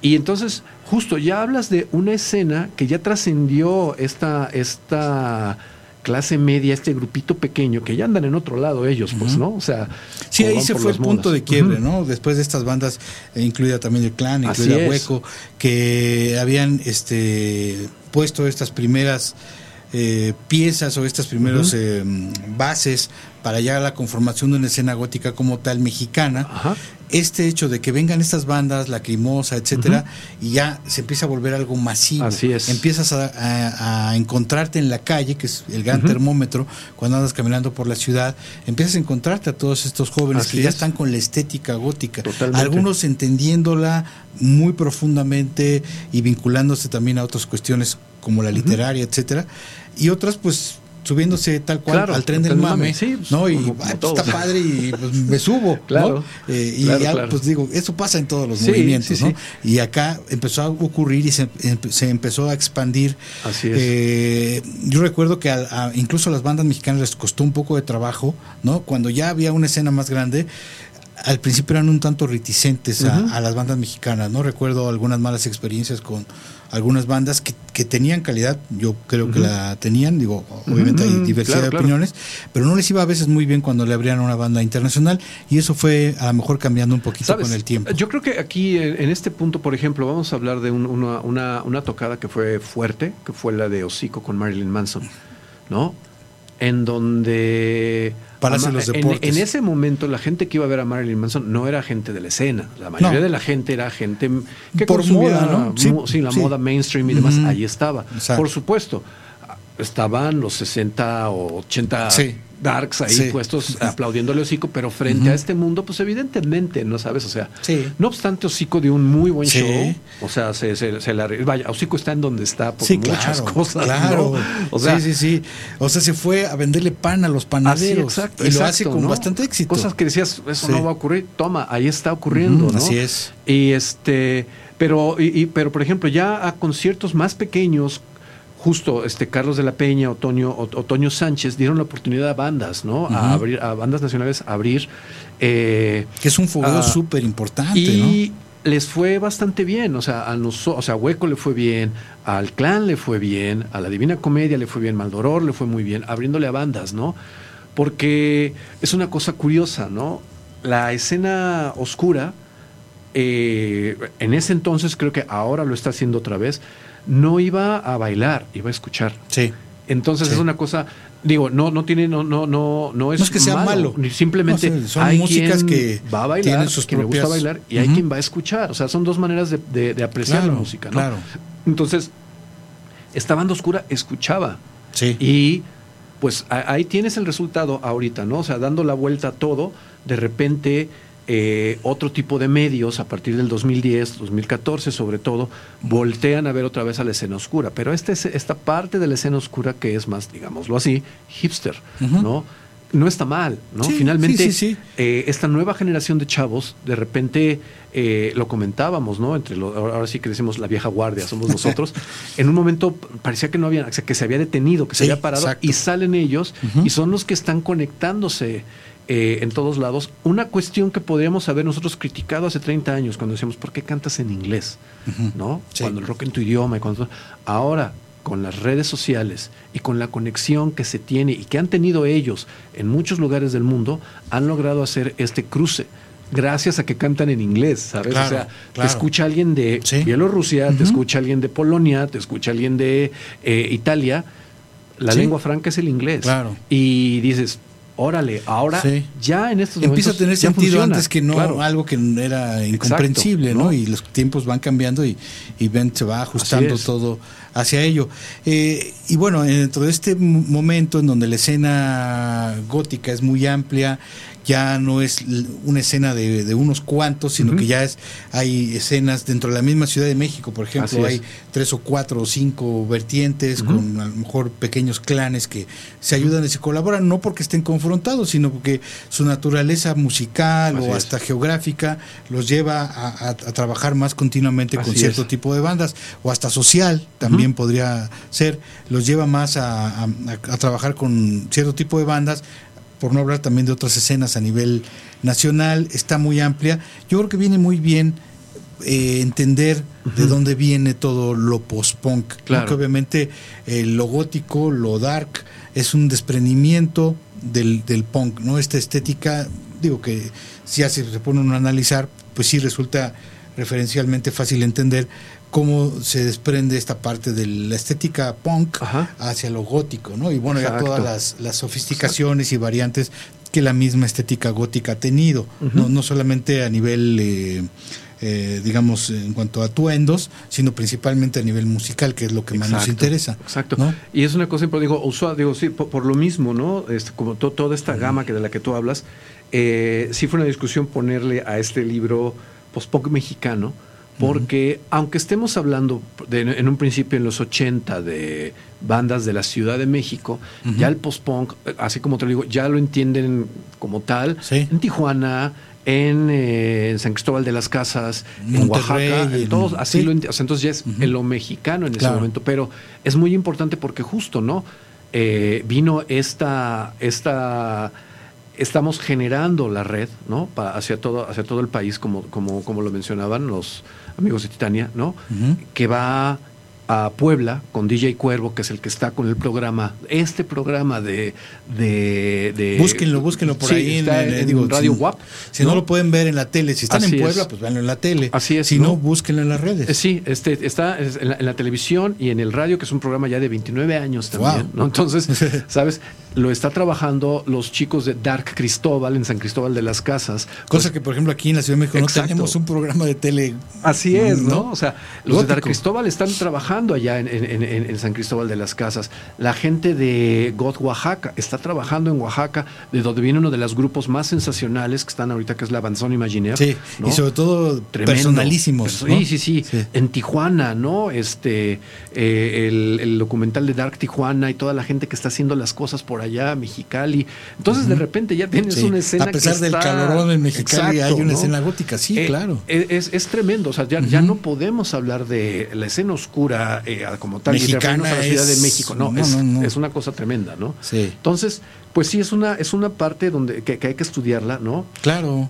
Eh, Que además, bueno, una de las características de la escena oscura es justamente que uno tiene la idea de que es hay más gente que quizá en otros géneros interesada en ver de dónde se fundamenta todo, eh, de tener estas referencias también literarias. Entonces sí viene a ser muy oportuno. ¿no? Eh, conociendo esa característica, que salga este libro que viene a, a- a- a hacer un planteamiento de cómo podría entenderse eh, estas etiquetas, eh, sobre todo que tienen que ver con el post-punk, y sobre todo también la vinculación con lo que pasó en México, es, ¿no? que está ¿no? bien interesante cómo vas mencionando todos estos grupos que van ya teniendo estas características. Es que ¿no? además es eso, ¿no? O sea, digo, que nos llegue, como dices, llegó el punk a México. ¿Cuándo llegó y cómo llegó y cómo lo vivimos en. México? No Claro. en Inglaterra. O sea, digo, Así es. ¿Quieres saber cómo estuvo en Inglaterra? Métete a Wikipedia. Ahí Claro. está. Sí, sí, o busque la BBC o algún hay- documental hay maravilloso, documentales ¿no? y tienen Sí. todos, todos. Pero ¿cómo lo viviste en México? ¿Cómo lo, lo absorbió México? ¿Cómo absorbe México el New Wave? ¿Cómo absorbe México el Dark? ¿no? Sí, que, que realmente en México se usó mucho ese término de New Wave, ¿no? Pero que estaba muy bien aplicado, por ejemplo, en el caso de Size, ¿no? Así es. Sobre todo en una se- segunda etapa, ¿no? Después de esa etapa más punk, digamos, eh, evidentemente era New Wave lo que estaban Así haciendo, es, ¿no? así y había es. muy pocas bandas, o sea, realmente Eso. era una escena muy, muy breve, pero no por ello muy interesante el documentar estos pasos de cómo se gestó lo que se iba a terminar convirtiendo, porque digo, del New Wave, pues se desprende todo el sonido del rock en tu idioma, de alguna forma, ¿no? Así es, así es, ¿no? Eh, y muchas cosas que quedan ahí este, a la saga o subterráneas, ¿no? Como ocurre con Alquimia, por ejemplo. Claro. ¿no? Que Alquimia, en Sí. ese momento todos lo vimos, bueno, los que estábamos ahí, digo, muchachos, este, ustedes, ¿no? Pero este, que sí, el proyecto de Margarita, cuando sale con rock en tu idioma, no, no, No. funciona. No, No, no, no, no. no, no, nomás no jala. Sí. Fue un caso raro. 30 claro. años después, ahí tienes a medio mundo buscando ese disco, tratando de comunicarse con ella, tomándola y subiéndola así como Sí, sí, sí. un pilar fuerte de la escena, ¿no? Claro. Entonces son estas cosas que, es lo mismo que ocurre con las ánimas del cuarto oscuro, por Claro. ejemplo, ¿no? Que salen y pues sí, o sea, ahí estaba el disco, ahí anda y demás, y de repente ahorita tiene una, un, un revival y una penetración tremenda, que es muy padre, que son estas nuevas generaciones que están buscando, sobre todo lo Sí, mexicano. Lo, lo que, vos- lo que mencionabas también de, de Size, ¿no? Así es. Que a, a mí me sorprendió muchísimo cuando hicimos la presentación del documental en la fonoteca. Esperábamos que hubiera habido eh, hubiera una respuesta interesante, pero jamás imaginamos que prácticamente iba a estar lleno, tuvimos que poner sillas en el patio, estaba llenísimo y haz de cuenta que teníamos ahí a los caifanes, ¿no? Exacto. Que lo cual me dio mucho gusto porque es justo reconocer a gente que en su momento puso la piedra, la semilla de algo que fue muy grande. Así es. Porque si concatenamos esta historia, nos damos cuenta que bandas específicamente Caifanes, viene de toda esa historia directamente. Así es. ¿no? Y Caifanes, para muchos, es la banda más importante que ha habido en el rock es, mexicano, ¿no? ni más ni menos. Sí, sí, sí. Entonces, imagínate de qué historia estamos hablando es. cuando nos referimos a- al post-punk. ¿no? Exacto, ¿no? Y, y de alguna manera es, o sea, eh, es, es padre, ¿sabes? Ver cómo la gente empieza a reconocer a todas estas bandas, a hacerles tributo a estas bandas, Así ¿no? es. que son finalmente quienes abrieron el camino para que bandas como Caifanes, como Fobia, bueno, como, el- Neón, como etcétera, toda ¿no? esa gente de Ariola. Hasta o- Zoé, yo creo Exacto, que tiene ¿no? algo de eso. Todo eso. Viene de esa misma historia Exacto. de alguna forma. ¿no? Eh, Digo, no nos guste o no nos guste. abrir, ¿no? Abrir, abrir, abrir la brecha para que ellos pasaran, ¿no? Claro. O sea, eh, y que toda la gente los conociera, ¿no? De repente. Entonces, está muy padre eso, ¿sabes? Más allá, creo que, creo que, digo, este tipo de decisiones de repente, de tributos a gente que no tiene nada que ver con el rock mexicano, pero que se hacen por cuestiones corporativas de disqueras y lo haces o Netamente lo haces. comerciales, sí. O sea, porque Sí, si sí, no, sí, ahí te ves. Sí, Este, que digo que afortunadamente nos tocó, por ejemplo, Exacto. tener que ver en un eh, en el, El uno de tributo, los tributos a Sais, a ¿no? Sais, ¿no? Que, y además todas las bandas que participaron lo hicieron con el corazón, Así es. porque entendían, y digo, ustedes han hecho incluso con. The Dráculas ya sus propios homenajes a toda esta influencia de los ochentas, ¿no? Es algo que ustedes verdaderamente lo aprecian mucho, tú como investigador también, independientemente como músico, ¿no? Es una historia que te interesa mucho, porque sabes que de ahí viene todo, Así es. buena parte, no todo, pero buena parte de lo que vivimos hoy en día incluso. Así es, mira, y, y es cosa, una cosa curiosa, ¿no? Como de repente, este, en estos días, ¿no? Mucha, mucha gente te dice que pues el rock ya se murió y muchos chavitos así de, no, pues ya no hay rock. Creo que nosotros estamos ya acostumbrados a eso, ¿sabes? Sí. Porque Sí, nos han dado vivimos por una época, ¿no? veces, ¿no? Este, que, que no era como ahorita, ¿no? Sí, que te puedes claro. poner a buscar y encuentras, sino Sí. en ese momento era, a ver, ponte a buscar y encuentra, Sí. trae la música, ¿no? Física, porque no había, otro- no había manera de, digo, el correo era de a de veras, ¿no? Era Claro. el que mandabas Sí. por correo algo y lo tenías que recibir a ver si no te llegaba roto el LP o lo que fuera, Sí. ¿no? Si es que te llegaba. Estuvo más crudo en ese Sí, momento. sí, no tienes mucha razón. Y- Si uno compara, por ejemplo, el 85 con ahora, con este, este año 2022, por más que nos estén dando, dando por muerto al rock, hay muchas cosas más de lo que teníamos en el 85. Así es, Eso ¿no? me queda claro. Hay muchas ¿No? bandas trabajando, muchas bandas. Una este, infraestructura, que queramos o no, todo, o sea, ¿no? aunque no suene en la radio el rock mexicano, está el Vive Latino Todo, y otro no, tipo de cosas que Eso. eran impensadas en o el estas 85. bandas sensacionales como vas a tener, como la, la, la, la- la era vulgar, ¿no? O sea que todos estos, estos esta, esta nueva generación está Cierto. picando y no, y no, y no, y no deja, y no deja, y ahí está, ¿sabes? Porque como a Sais, como a Síntoma, como a todos ellos les tocó, ¿no? A, igual no les toca a ellos, les toca a Mismo los que vienen, Rhythm, ¿no? ¿no? Ajá. ¿no? O sea, eh, después quizá viene una, otro, otro impulso fuerte al rock. La diferencia va a ser que estamos trabajando más y hay más cosas que, que- que en los Sí, 80. totalmente, Y entonces vas a tener una infraestructura mucho más fuerte, pues, de gente que ya sabe trabajar eh, de manera independiente y que quizá ya no se deje este, lamparear, ¿no? Por contratos de, de multidisqueras, etcétera. O sea, entonces, claro. está y seguir esperando este momento en donde verdaderamente a mí me parece increíble, y lo he dicho una y mil veces, que no haya al día de hoy una estación de radio en la Ciudad de México que se comprometa al 100% y que abrace todo lo que ha sido esta historia de más de 60 años de rock en español. Me sigue es. pareciendo increíble. Creo que México es una de las enormes potencias en cuanto a rock en español. por- en algunos sentidos quiz- quizás sea la, la más grande, ¿no? Eh, todo un referente en, en- en la- pues en los pueblos de habla hispana y no tenemos una estación de radio que esté transmitiendo 24/7 rock en español con 60 años de catálogos de éxitos y éxitos épocas y que no te vas a dar abasto. de todas y que no si te vas a dar. Sí, abasto sí, con una estación de radio y no la es. tenemos. Así es, es. increíble. ¿No? Pero bueno, Mira, lo, lo importante, creo, o sea, sí, no la tenemos, hay que trabajar para tenerla, pero siguiendo tu ejemplo, siguiendo el ejemplo de Toño Sánchez, de las ánimas, de Alex Eisenring, de Walter Schmidt, de toda esta gente, no dejas de trabajar y sigues, y sigues claro. haciéndolo y sigues dándolo, ¿no? Porque nadie más lo va a hacer, ¿sabes? Sí, o sea, nadie lo va a que hacer nosotros. Pasó lo mismo con el libro, ¿no? Claro. De repente eh, salen libros y demás y ves que hay boquetes, pero es imposible que alguien de Sí, repente... sí, sí, no, y- y, es, y es muy mezquino reclamarle a alguien, ¿no? De decir, oye, Sí, sobre todo si tú no has hecho un libro. Exacto, ¿no? O sea, Decía- ya que tú hagas un libro que sea maravilloso y que no tenga un solo hueco, entonces puedes criticar.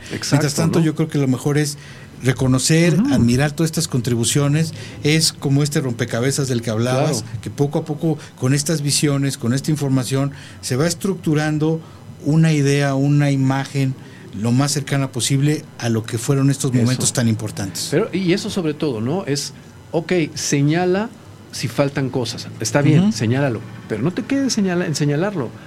Haz un libro, haz un disco, haz algo, haz un programa de radio y llévalo, ¿sabes? Claro. Eh, estas pulsiones, ¿no? Este, este- el resultado de este libro es de viene de, eh, de cuando de repente nuestro amigo Daniel Drac, Dani. ¿no? que le mandamos saludos, sí, sí, pues, saludos. sacó él su libro de escena gótica, tres décadas. Así es. Y ya sabes, nunca, no falta, ahí en Facebook no faltaba Sí, el que es que. Entonces alguien de repente me decía, oye, ¿no vas a comentar? Digo, no, yo tengo el libro. Y te pareció, pues sí, le faltan cosas. ¿Y por qué no lo pones? Pues porque mejor escribo un libro. Claro. No, no es una cosa de señalar, oye, Daniel, ¿no? Sino, ¿sabes qué? Ya hiciste esto, vamos a complementar. Tú Claro. hablaste de esto, yo hablo de esto Ujú. otro. Y qué interesante eh, eh, ver visiones de gente como ustedes que verdaderamente son eh, figuras muy importantes dentro del género. Entonces les tienes que hacer caso, los tienes que oír, los tienes que leer. Y es bien interesante que haya estas diversas visiones, ¿no? Así es. Y, y estas diversas aportaciones, porque justamente así es como puedes construir algo muy cercano a la realidad de lo que ocurrió, ¿no? Así es, es. difícil que una sola persona tenga Es- una es visión imposible. única y perfecta, ¿no? Y aquí echándole así el, el- el- el- el otro aviso, ¿no? Que estamos trabajando con amigos tuyos, tú sabes de este proyecto que ya está este, conformándose, ya tuvimos nuestra primera aparición, que es eh, eh, la colectivamente, que tenemos el proyecto del Observatorio de Rock Mexicano, en donde está trabajando señor González, Ter Estrada, Olivia Domínguez, Memo Briseño, Rodrigo Doyarzábal, Gabriel Ávila, y todos ustedes están aquí, pues es lo que estamos haciendo, hacer este archivo, esta memoria, porque no basta, ¿no? No Claro. basta con un libro, ¿no? O con los sí, que sí. vayan a venir sobre la escena oscura, no basta con los libros del señor González, no basta con los libros que de, de Tere Estrada, sino hay que seguir haciendo, Claro. seguir trabajando y seguir nutriendo, ¿no? Sí, Porque y sobre todo con la gente que le tocó vivirlo, que le tocó reseñarlo, que le tocó acompañarlo en todas estas etapas. Eh, ¿Dónde se puede conseguir este disco de... el perdón, este libro? Este, en Venas Rotas lo podemos conseguir, o sea, en la tienda de Venas Rotas, que ya comentamos, está allá en este, Michoacán. la calle de Michoacán y está en No Somos Nada. En el Facebook de Venas Rotas también lo pueden conseguir. ¿Contigo se puede Conmigo conseguir? se puede conseguir también, échenme Para ahí. que se los- Sí, sí, sí, también, ¿no? Ir este, a mi Facebook, José Hernández Raigos Cruz, ahí estoy. Este, y pues con mucho gusto, y pues ahora sí que sigamos apoyando, ¿no? Iniciativas, ¿no? Como Perfecto, esta, que no, hombre. también, gracias Muchas por invitarme gracias. y abrir la puerta. Hombre, al ¿no? contrario, y esperemos tenerte aquí platicando de tus proyectos musicales, pero por lo pronto nos da muchísimo gusto que nos hayas venido a presentar este libro que eh, nos da una luz, que nos aporta muchísimo en- para entender todo este fenómeno que se dio especialmente en el contexto mundial y específicamente en México con lo que se desprendió del post-punk. Así es. Pues muchísimas gracias, no. Pepe. Gracias a ti, Ricardo, por la invitación y por el espacio y gracias a la gente. Muchas gracias. Hasta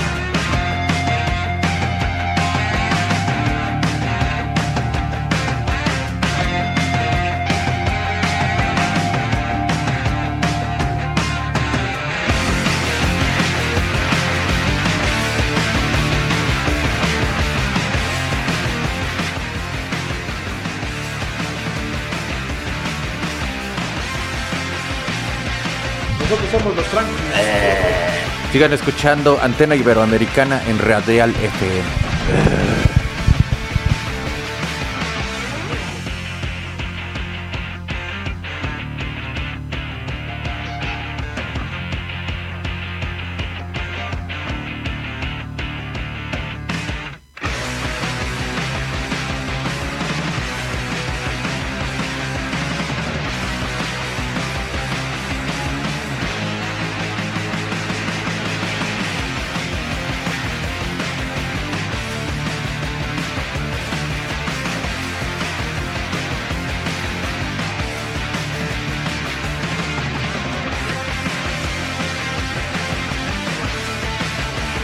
¿Qué tal? Soy Pascual Reyes, cantante San Pascualito Rey, y un saludo a todos los que escuchan Antena Iberoamericana aquí en Radial FM.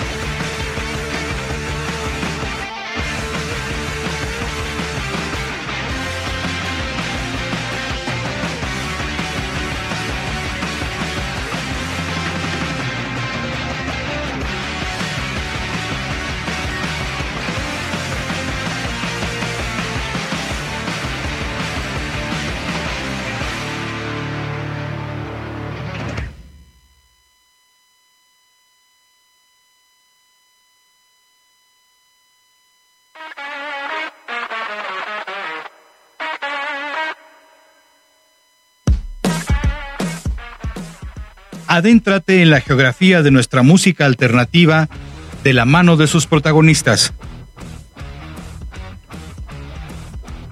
Todos los lunes y miércoles a partir de las 2 de la tarde en Antena Iberoamericana por Radial FM.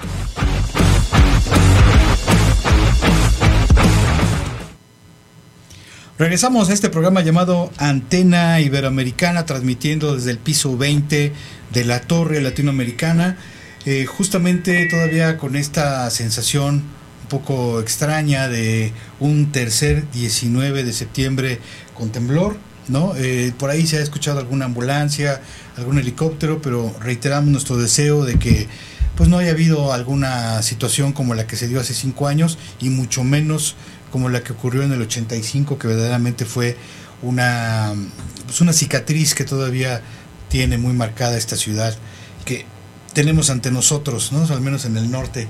Pero nos da mucho gusto recibir porque tenemos que continuar y sobre todo con la música que tanto nos gusta.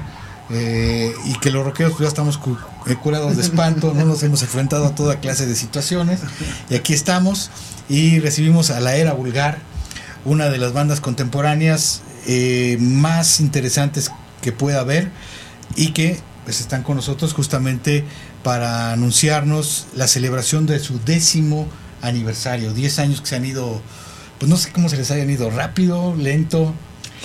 Gracias por invitarnos en primer Hombre, lugar. es un honor. Tavo, muchas gracias. Es un honor estar aquí otra vez y desde la Latino justamente desafiando Sí. desafiando la 19, vida desafiando las este- ahora mismo.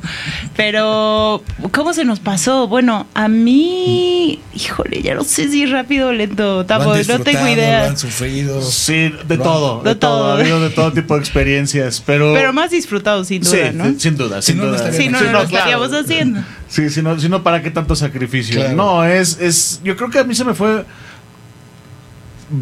a Tiempo normal, o sea, 10 años sí, sí lo, o sea, si lo piensas, dices, bueno, son, son Una década, 3.650 días, ¿no? Sí. Entonces, sí se siente como muchísimos días, pero a la vez que se ha ido rápido, también ha habido muchísimas experiencias de todo tipo.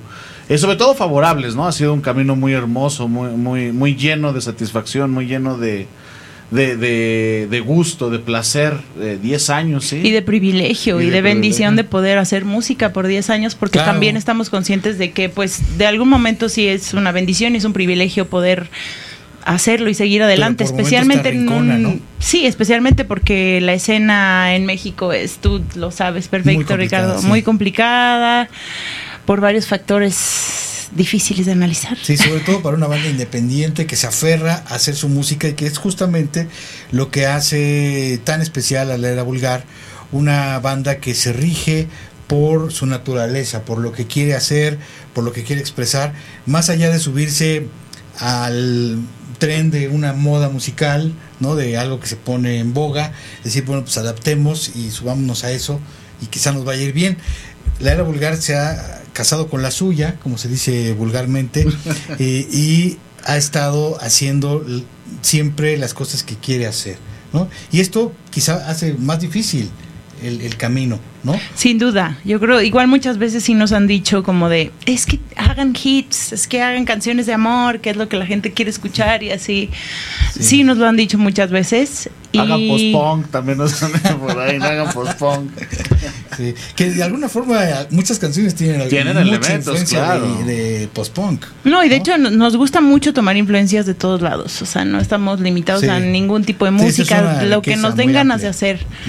Pero Igualmente tiene influencia de jazz, de funk, de alternativo, etcétera. Sí, el chiste es echar desmadre. Ya si vas a tener una banda 10 años que sea para que te diviertas. pasarla Debe bien, pasarla claro. bien, sí. Sí, y bueno, eh, ¿qué consideran que conservan hasta el día de hoy de ese momento? En- digo, ahí de repente fotos ahí en, en Facebook, en Instagram, donde se ven ustedes verdaderamente unos chavitos, ¿no? Ch- chiquititos cuando empezaba toda esta historia de la era vulgar. Eh, seguramente se acuerdan de ustedes mismos en esa época. ¿Qué sienten que se conserva y qué ha cambiado radicalmente? ¿Qué decían, güey, en ese tiempo pensábamos así y la verdad estábamos muy mal porque ya entendimos que la cosa es así, pero a la vez esto es lo que sigue siendo igual? Uy, una pregunta muy difícil. Déjame, déjame la pienso unos segundos. ¿Qué será? O sea, que se mantiene igual. Yo creo que en parte el hecho de que somos amigos, además de que hacemos música juntos, el hecho de que seguimos peleando y arreglando nuestros problemas, peleándonos periódicamente, pero siempre volviendo a, a hacer y, y las ganas de hacer música. También la música ha evolucionado muchísimo. O sea, no que estuviera mal, de hecho creo que muchas de las canciones que a la gente le gusta, que además las vamos a estar tocando en la Alicia este viernes eh, 23 que vamos a estar eh, celebrando nuestros 10 años, son canciones de las primeras, como El Becerro de Oro Que o El clásico, Príncipe, ¿no? De sí, a- a- todo el mundo les Becerro de encanta Oro Becerro de Oro. Que además yo siempre que escucho esa canción no pierde vigencia, o siglas y números Sí. no pierde vigencia y esas canciones, es más, cobran cada vez Como más los hijos de vigencia. papá, que no va, a per- no va a perder vigencia. Ojalá que no, esa es una cosas, ¿no? canción muy querida. Pero am, el sonido también ha evolucionado. O sea, me- me- bueno, al menos yo personalmente me siento orgullosa de que no hemos, eh, no estamos tocando lo mismo. O sea, se sigue sintiendo la esencia de la era vulgar porque creo que es algo se- que se mantiene, como que la era Sí. vulgar suena a la era vulgar, ¿no? O sea, suena a nosotros, pero al mismo Cosa tiempo... que es muy difícil para Sí, una banda, ¿no? especialmente porque el sonido se iba cambiando. Sí, o sea, totalmente. Becerro de Oro y El Príncipe no tienen nada que ver Nada con que los ver. hijos de papá. O mi nombre. O, ¿no? los, o mi Sí, nombre, o los guerreros canciones teclado. recientes tampoco. Cada canción, ahora que estaban presentando estas piezas que van a conformar su más reciente disco, pues sí era verdaderamente una sorpresa cada canción. Encontraba la esencia, pero la composición era tenía elementos muy diversos. Sí, sí, en efecto. Por ejemplo, ahora que mencionas esto, una cosa que mantienen todas las canciones, por ejemplo, sería el bajo limpio. Yo siempre, eh, durante estos 10 años, ya, ya voy a cambiar ese statement, porque ya es- después de 10 años hay A que... lo mejor hay que- ya lo vas a ensuciar. Ya lo voy a ensuciar, ¿no? exactamente, ya lo voy a ensuciar. Pero para mí era muy importante dejar como, como la, la imagen de un bajista que toca limpio. Ok. Porque el bajo es un instrumento que por sí solo te da toda esa versatilidad. ¿Me explico? O sea, toda esta versatilidad de la que hablamos dentro del bajo siempre ha sido limpio. Digo, Abel en la producción le pone algunos efectos de repente en grabaciones y así. Pero yo en vivo uso uno o dos pedales nomás. O sea, es, es tratar de tocar lo Que más limpio. sello hasta ha sido ahora de la de vulgar. En mío el caso que, del bajo. que él se le se imposta en la era vulgar, ¿no? Y es algo que me gusta mucho. Y ese, ese fundamento que mencionaba Lenka y que también yo lo iba a, a subrayar, que es la amistad, ¿no?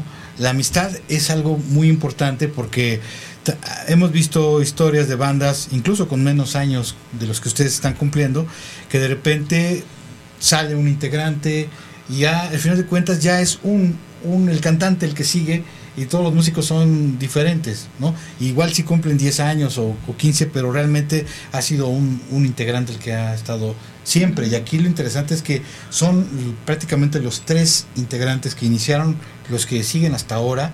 y en base precisamente a la amistad. ¿Cómo les ha jugado la amistad eh, positivamente para el grupo y también a veces en el sentido de no eh, esto me voy a esto porque hay veces que hay amigos que les cuesta trabajo decirle la verdad a un amigo Claro. pero yo creo que la mejor amistad es la que te dice las cosas no entonces Así en ese es. sentido les ha ayudado esa parte de poderse decir las cosas de frente cosas que no les gustan les da más facilidad de comunicación cómo cómo hay esta dinámica En general sí, en general sí nos decimos nuestras cosas. A veces no de, la- no de los mejores humores, pero también ya nos conocemos, nos entendemos. Pues es que nuestra amistad se remonta a veintitantos años, Wow. 20, 21 años, 22 años Sí. más o menos. Oye, pues ¿cuántos tienen? Es que crecimos en el mismo fraccionamiento, o sea, somos como eran de esos vecinos. niños vecinos de fraccionamiento. Entonces, este, pues sí, ellos se conocieron un poco antes, yo llegué después, pero sí, o sea, ahora sí que desde que te estás formando y creo que eso también tiene mucho que ver con el entendimiento musical y el entender para dónde va el uno y el otro, porque nos conocemos de, de tan todavía fresquecitos, así sigues en formación en, en la pubertad, adolescencia, Sí, entonces y compartes esas cosas que te que son básicas para tu- En la- todo tu Se estaba pensando el otro día que la adolescencia es ese momento donde la música más Sí, cabrón te- totalmente. te, Te no marca, solo te, marca. marca, te forma. Las bandas que hayas escuchado en la adolescencia para toda tu vida tienen que ver con los valores que tienes, con, con lo en lo que las crees, estéticas. la estética, todo. Entonces eso se me hace súper hermoso e Cierto. interesante. Y eso lo compartieron los Sí. tres. Y Sí. entonces es un momento fundamental. Sí, exacto. También, sí, justo. Eso se me hace súper De hecho, la interesante. música nos unió bastante. Yo recuerdo el día que conocí a Bel. Eh, los dos nos dimos luego luego un abrazo en nombre de Nirvana, ¿no? Ok. O sea, nos gustaba. Nirvana y Abel también recuerda con mucho cariño ese momento, ¿no? Porque fue así de, ay, mucho gusto, mucho gusto, a ver, Octavio, ay, sí, me gusta Nirvana a mí también y nos dimos un abrazo.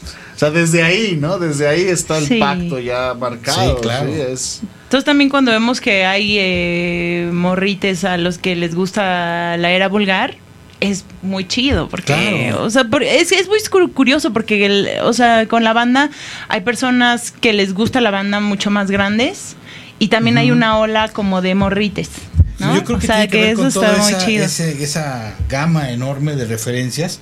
Entonces de repente hay gente que nos conectamos de una forma por una canción que nos remite a un eco lejano de no sé qué y gente que les al contrario, ¿no? Le remite a un sonido muy actual y dice esto me gustó y me enganché de volada, ¿no? Entonces es Y también el discurso yo creo También. que tiene que ver un poco también con el discurso de la era vulgar que se ve un poco como también muy reflejado en este tiempo donde de alguna manera es- se siente como que estamos al borde del caos total y de que otra Pero vez es o que sea además fue literal con lo que sucedió, ¿no? Con Sí, la pandemia, sí, digamos, Sí. como del nos se siente como el fin del mundo. del abismo, el fin del mundo, claro. y, a- y, y estamos al mismo tiempo más yo, yo, yo que nunca, Ujú. ¿no? O sea, estamos, todo está afuera valiendo, pero estamos Sí, súper ensimismados, clavados ¿no? en... Sí, sí, sí. Estaba viendo el otro día el- en, en mi feed de memes lo que me aparece y casi todos los memes y todo es como de, ahorita como de, ¿cómo yo tomaría esto? Yo vi esto, POV, este, no sé, se me, o sea, no, no es de crítica, a mí me encantan los memes, pero se me Sí. Como un reflejo muy interesante de Totalmente. algo que estamos pasando muy locochón. Eh, entre las novedades que ha habido recientemente fue el lanzamiento de un videoclip, la verdad muy bien logrado. Eh, ustedes han hecho varios, ¿no? Con diferentes autores y es una de las cosas interesantes que tienen, que han tenido como aliados, como amigos que les han ayudado a, a- a hacer videos de algunas canciones y eso hace que se vuelva algo muy redondo, ¿no? Porque verdaderamente te conectas con la música, pero también con todas estas imágenes que a veces digo, cada quien se hace su propio videoclip en la cabeza cuando escucha una canción que le gusta, pero sí sirve de repente tener estas imágenes que también te ayudan a reforzar la fuerza de una canción. Háblenos un poco de esto y en particular de este más eh, reciente videoclip que es parte de lo que va a ser su más reciente disco. Pues eh, hemos sido muy afortunados de tener en gran parte cineastas muy chingones que nos han ayudado siempre. En este caso fue Adrián Payares. En mi nombre, ¿no? Eh, de mi nombre, la canción es mi nombre. Y Búsquenla en YouTube, un- vale la pena, ¿eh? Sí, y él es un gran cineasta, entonces pues hemos, eh, entre él, Julio Bertelli, eh, Rubén Márquez, o sea, son personas que a, la- que a través de la música se han Mauro acercado a nosotros. Mauro Hidalgo Y- Y, también. está por salir uno con Daniel Drac, el de También. Vampire, está por salir. Sí, entonces Entonces, hemos tenido Que le esa. vino como anillo al dedo, Sí, ¿no? sí. Le quedó- y le quedó bien bonito, quedó está bueno. padrísimo, es muy este como expresionismo alemán, que Ok. creo que además es su especialidad, está muy muy padre. Pero me imagino que es en blanco y negro. Sí, sí, ¿no? es en blanco y negro. con Y- y mi hombre, sepias, ¿no? Tiene por ejemplo, que este es- como- tiene muchos colores, ¿no? Un rojo ahí. Digo, a- Sí. además de que, digo, hay penumbra y todo, pero se ve como Sí, esta- es muy colorido Muy el- colorido, ¿no? Y tiene una... y muy y fuerte, como todo, ¿no? Visceral. Sí, totalmente. Sí, sí, totalmente.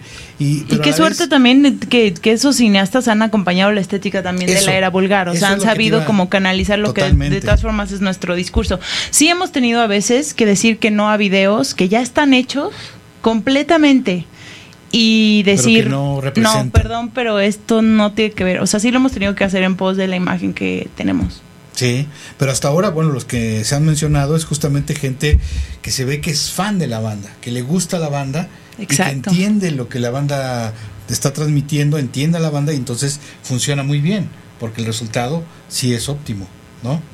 Con su propia visión, pero eh, machando o cuadrando o compaginándose con lo que ustedes son como banda, ¿no? Sí, qué afortunados, sí, sí, ¿no? sí, la verdad, sí. Sí, es- estamos muy agradecidos con todos ellos, ¿sí? ¿Cómo no? A mí la, verdad se los he dicho muchas veces este, en persona, pero me, sorprende la enorme calidad que ustedes han logrado en esta última etapa sobre todo, ¿no? Obviamente eh, está, está el primer EP, ¿no? Algunas otras cosas que hicieron, pero esta última colección de canciones verdaderamente nos hablan de una banda que ha logrado un sonido propio y a la vez una mm, amplitud en cuanto a su- sus posibilidades de cómo expresar esa esencia, ¿no? ¿Por qué será que hay una escasez de bandas, al menos en, en un plano visible, que estén arriesgando, que estén preocupándose por verdaderamente quebrarse la cabeza, lograr un sonido diferente, darle vueltas a su propia estética y encontramos más en- dentro de la primera plana de lo que está difundiéndose, pues bandas que suenan a una banda que también tuvo éxito, que a su vez le copió o siguió a otra banda que tuvo éxito, ¿no? Entonces es un poco este extraño. Yo ¿no? tengo una teoría, pero me gustaría que Tabo de la suya primero. Ok, yo, yo creo que tiene que ver, bueno, son varios factores, hay muchos factores, pero uno de ellos quizá es, por ejemplo, el número de influencias que vas cargando. Eh, imagínate que a mí nada más me gusta Pearl Jam, entonces ¿a qué va a sonar mi banda? ¿A quién va a Sí, sonar? claro. A Pearl Jam, porque es el sonido que yo conozco. ¿Y a qué músicos voy a buscar? Voy a buscar músicos que suenan a Pearl Jam porque voy a decir, este toca bien. ¿Por qué? Porque suena a lo que a mí me gusta. En el caso de la era vulgar no fue como, ah, yo voy a escoger a tal persona porque le gustan tales bandas. Fue más bien porque es mi amigo y quiero El colaborar. destino ya los había escogido. El destino ya nos había escogido. Entonces, Suena, pues, suena muy tiene- como de romántico. Nos ¿no? encantan Pero fue real, cosas a Fue tal cual, ¿no? Sí. Fue tal cual. Sí, eh, exacto, así, así sucedió, ¿no? O sea, fue, fue la amistad la que nos, la que nos invitó a, a unirnos. Y en ese caso sí traíamos influencias similares. Teníamos una banda que nos marcó mucho, por ejemplo, latinoamericana fue los Babasónicos, ¿no? A los tres nos marcó mucho, la escuchábamos mucho juntos. Portishead, Massive Attack también. Digo, Portishead, esos no son latinoamericanos, pero por el otro lado del charco. Que un poco nuestro sonido, sin buscarlo al principio, nos relacionaron con ellos, ¿no? Sí. por, por ejemplo, esta, esta relación que nos hacen con Santa Sabina tan curiosa. Sí. Que a nosotros nos han asociado con Santa Sabinas y, y- y realmente pues sí nos gustaba la banda, pero no éramos como grandes Sí, sí, conocedores. claro. Y- y ya desde que entonces nos asociaban. discos, sí, desde sí, antes sí. del cover. Yo la verdad no conocía a Santa Sabina antes. O sea, yo de hecho tengo penosamente una etapa, digo, ya me da vergüenza decirlo, donde no conocía, o sea, hasta muy recientemente no conocía bien a Caifanes, a Santa Sabina, así cuando nos empezaron a relacionar con ellos, los llegué a escuchar y no entendía muy bien por qué nos relacionaban con ellos. Pero, o sea, y Caifanes, Caif- Caifanes tampoco, por ejemplo, o sea, mucha parte de esa Sí. escena. Ahorita estaba, acabo de terminar un libro increíble que tú lo debes de conocer, de Osorno, el de Tengo que morir un poco todas las noches o algo así. Ahí ya dije, no mames, tengo que, así como me pasó con Que Viva la Música de Andrés Caicedo, dije, tengo que ponerme a escuchar todas estas bandas. Caifanes, no mames, qué pedo. ya sé que suena súper Sí, sí, estúpido, sí, pero no. eh, para que No, vean pues es mi sinceridad, así de que apenas ahorita Sí, estoy claro. dándome cuenta. Claro. Y bueno, esto nos da pie a un proyecto que, bueno, este, todo parece indicar que en donde también estará involucrado, esperemos eh, Daniel, ahora que todo está volviendo un poco a su sitio, ¿no? Después de que sobrevivimos a esta tormenta del, de la pandemia, ¿no? Y que realmente, Sí. pues sí hizo mella en varias de las gentes que estábamos empujando este proyecto de tributo a Santa Sabina, en donde justamente eh, la era vulgar estará participando con una nueva versión de un cover que ya ustedes habían dado a conocer por mutuo propio, que habían elaborado, de hecho también colabora, con la colaboración de un... De Rita, el documental. ¿no? Sí, o sea, Andrés Azzolina, ¿no? Fue el que... Sí, Andrés Asolina lo hizo, pero fue porque eh, justamente una conocida mía de que había trabajado en un cortometraje que ella había era productora me dijo oye estoy es, voy a hacer un documental que es Rita el documental y este y yo sé que tú eres súper fan de, de Rita y de Santa Sabina entonces quería invitarlos y yo como de, pues no casi no conozco a Santa Sabina pero me- pero sí sí hacemos un cover me voy a poner a escucharla nos pusimos a escuchar Santa Sabina básicamente por primera vez cuando nos invitaron y fue verdad es que- impresionante también. Sí, no, y es bien difícil. Bandas ellos también, tienen- era una banda que, o sea, dada toda, guardando todas las proporciones, lo que me parece increíble de Santa Sabina es que también, o sea, yo creo que hacían lo que se les pegaba la gana. Totalmente. Y eso Totalmente. está muy cabrón. Eh, esa, eh, la verdad es que estar platicando con ustedes de esto me remite ine- eh, inevitablemente a conversaciones que tuve con ellos en los noventas sobre lo mismo, ¿no? De que ellos eran una banda que ellos di- dijeron, "Pre- preferimos ser una banda, dijeron, preferimos ser una banda de culto, pero sentirnos felices con lo que hacemos, a volvernos una banda mainstream que nos terminemos odiando a nosotros mismos y entre nosotros. Eso también puede llegar a algo así pasar. como, wow, ¿no? O sea, realmente para mí sí fue algo muy impresionante, sobre todo porque estábamos viviendo en una etapa en la que todo parecía que florecía de una manera increíble, después de haber estado en las catacumbas, de repente estar en la radio comercial oyendo a un montón de bandas de rock mexicano y que hubiera una banda que dijera, "N- nosotros hemos llegado a esta decisión. Me pareció algo súper honesto, ¿no? Y sabes qué, eso, eso me hace pensar otra vez en lo que mencionabas hace rato. O sea, yo creo que una de las razones, yo- ah, regresando a la pregunta anterior para ligarlo un poco, dos, de- dos razones por las que las bandas no están haciendo cosas diferentes, generalmente. Y yo que sé, Sí. y yo veo que hay muchas que sí están haciendo Sí. cosas increíbles, pero no son conocidas. Así es. Es porque también todas las bandas creo que generalmente pasan por un proceso de empezar a sonar a alguien más y conforme pasa el tiempo te agarras tu propio sonido, pero Sí. las bandas aquí en México no duran lo suficiente, no logran durar los suficientes años como para poder tener esa, agarrar eh, ese caldito ya muy concentrado de lo que realmente eres y quieres ser, porque, y otra cosa es que, y no, y no sé, y, y es muy difícil mantener una banda, es una resistencia total en esta ciudad mantenerla, y creo Sí. que también hacer tu propia música requiere decir como de no voy a agradar a los demás, sino que voy a hacer lo que yo quiera y eso es muy difícil y creo que en esta época donde estamos dados a copiar trends y copiar patrones, Sí. o sea, como que buscamos eh, la que, que recibir como likes automáticos, aprobación, automática en vez de entender que hay ciertas cosas que toman tiempo,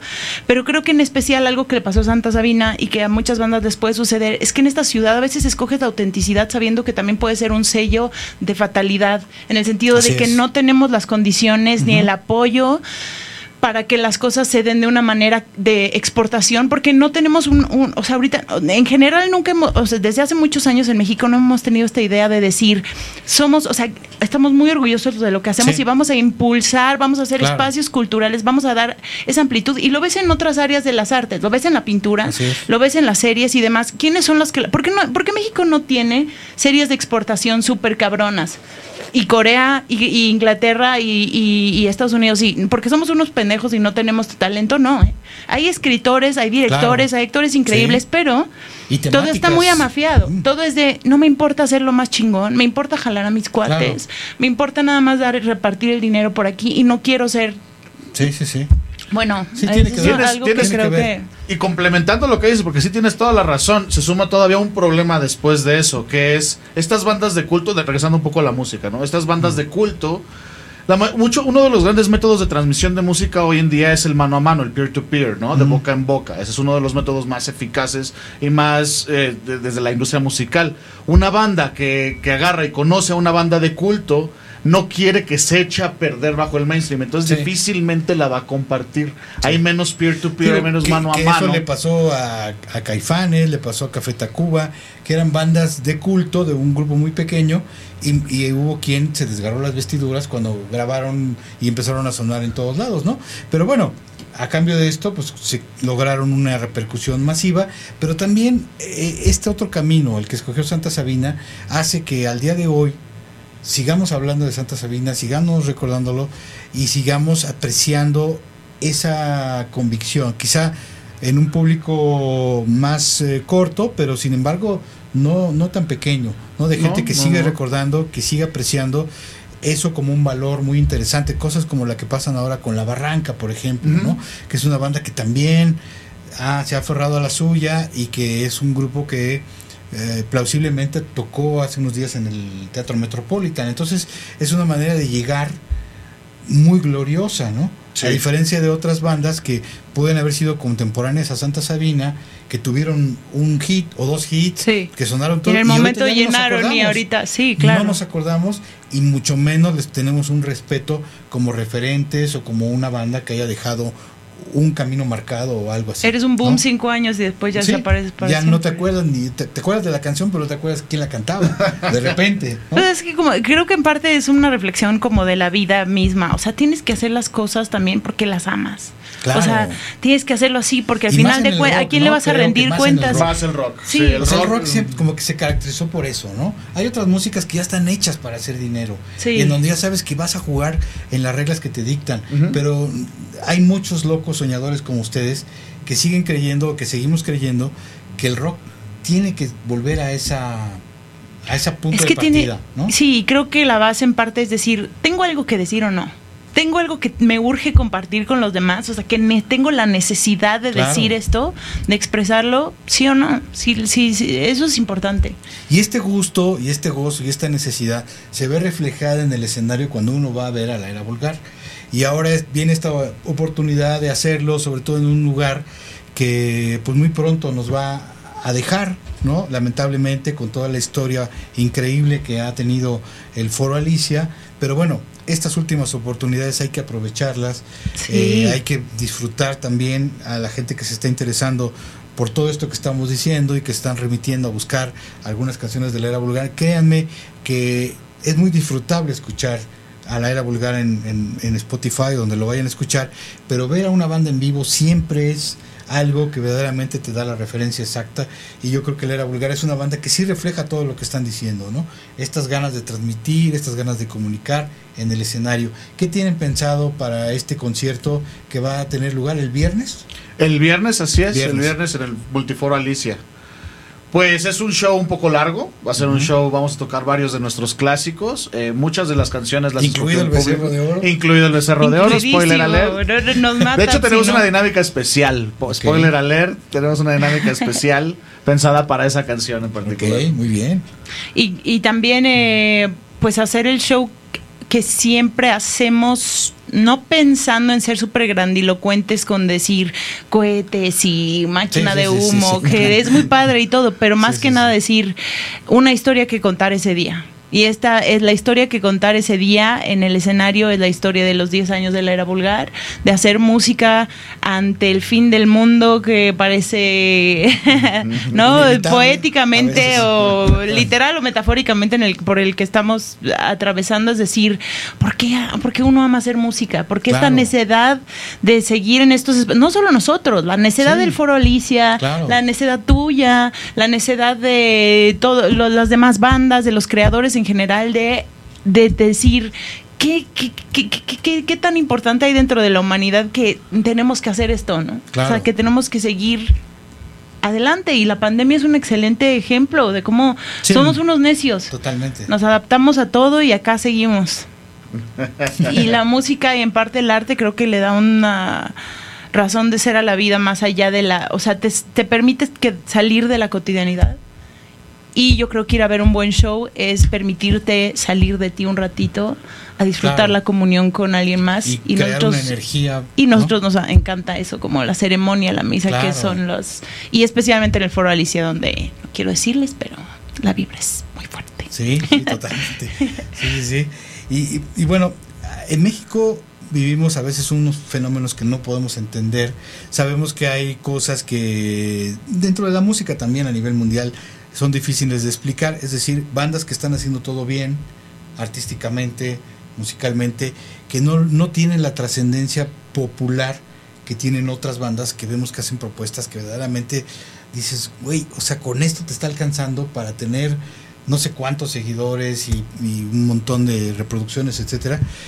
Desde casos como el mismo que ya me referimos de La Barranca o San Pascualito Rey o hasta Hello Seahorse, ¿no? que yo siento en lo particular que son bandas que han hecho todo bien y que deberían estar tocando en el Palacio de los Deportes, ¿no? llenándolo.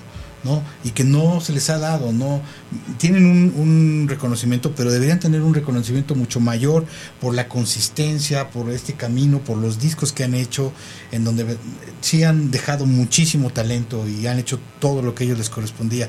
¿Qué pasa a veces con, con eso? ¿Cuál sería la explicación, si es que la hay, de por qué eh, calidad y entrega no es sinónimo de éxito? Yo creo que eh, justo, justo voy a presentar una tesis el jueves un poco sobre esto. Estás invitado. Gracias. Es, es sobre el- es la etnografía de la era vulgar. Va a ser sobre la era vulgar. Luego te platico. Bien. Eh, es, es esto es bueno mucho es la, transformación de la industria musical, la independencia. Una banda es autogestiva, tiene que agendar sus propias tocadas, tiene que eh, hacer su propio marketing, su propia publicidad, su propio, tiene que, o sea, tiene que hacer mil y un labores.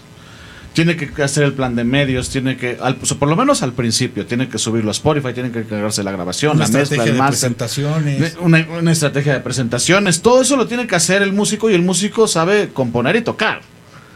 No es un especialista en marketing, no, es un... Entonces, desde hace tiempo, o sea, si te fijas, estas bandas, bueno, salvo La Barranca, porque La. Barranca es de antes, pero Hello Seahorse, por ejemplo, son bandas que ya les tocó pues, la digitalización de la música. Ya nos tocó esta digitalización. Cada vez va a ser más difícil encontrar una de estas bandas que llenen estadios. La idea del rockstar, del...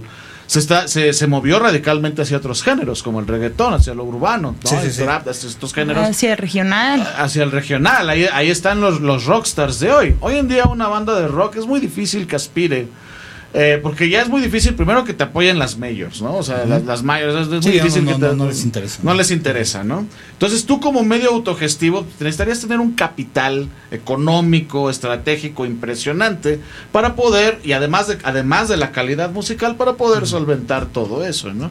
Y muchas veces el músico ni siquiera es consciente de eso. Claro. El músico incluso, se- a mi modo de entender, se ha romantizado a sí mismo y dice, yo lo voy a hacer Sí, todo, sí, porque Todo yo soy el gran artista, Sí, porque sí, yo sí. soy... Entonces ahí se, no está Sí, sí, viendo que está totalmente obnubilado a su visión, está totalmente cegado, ¿no?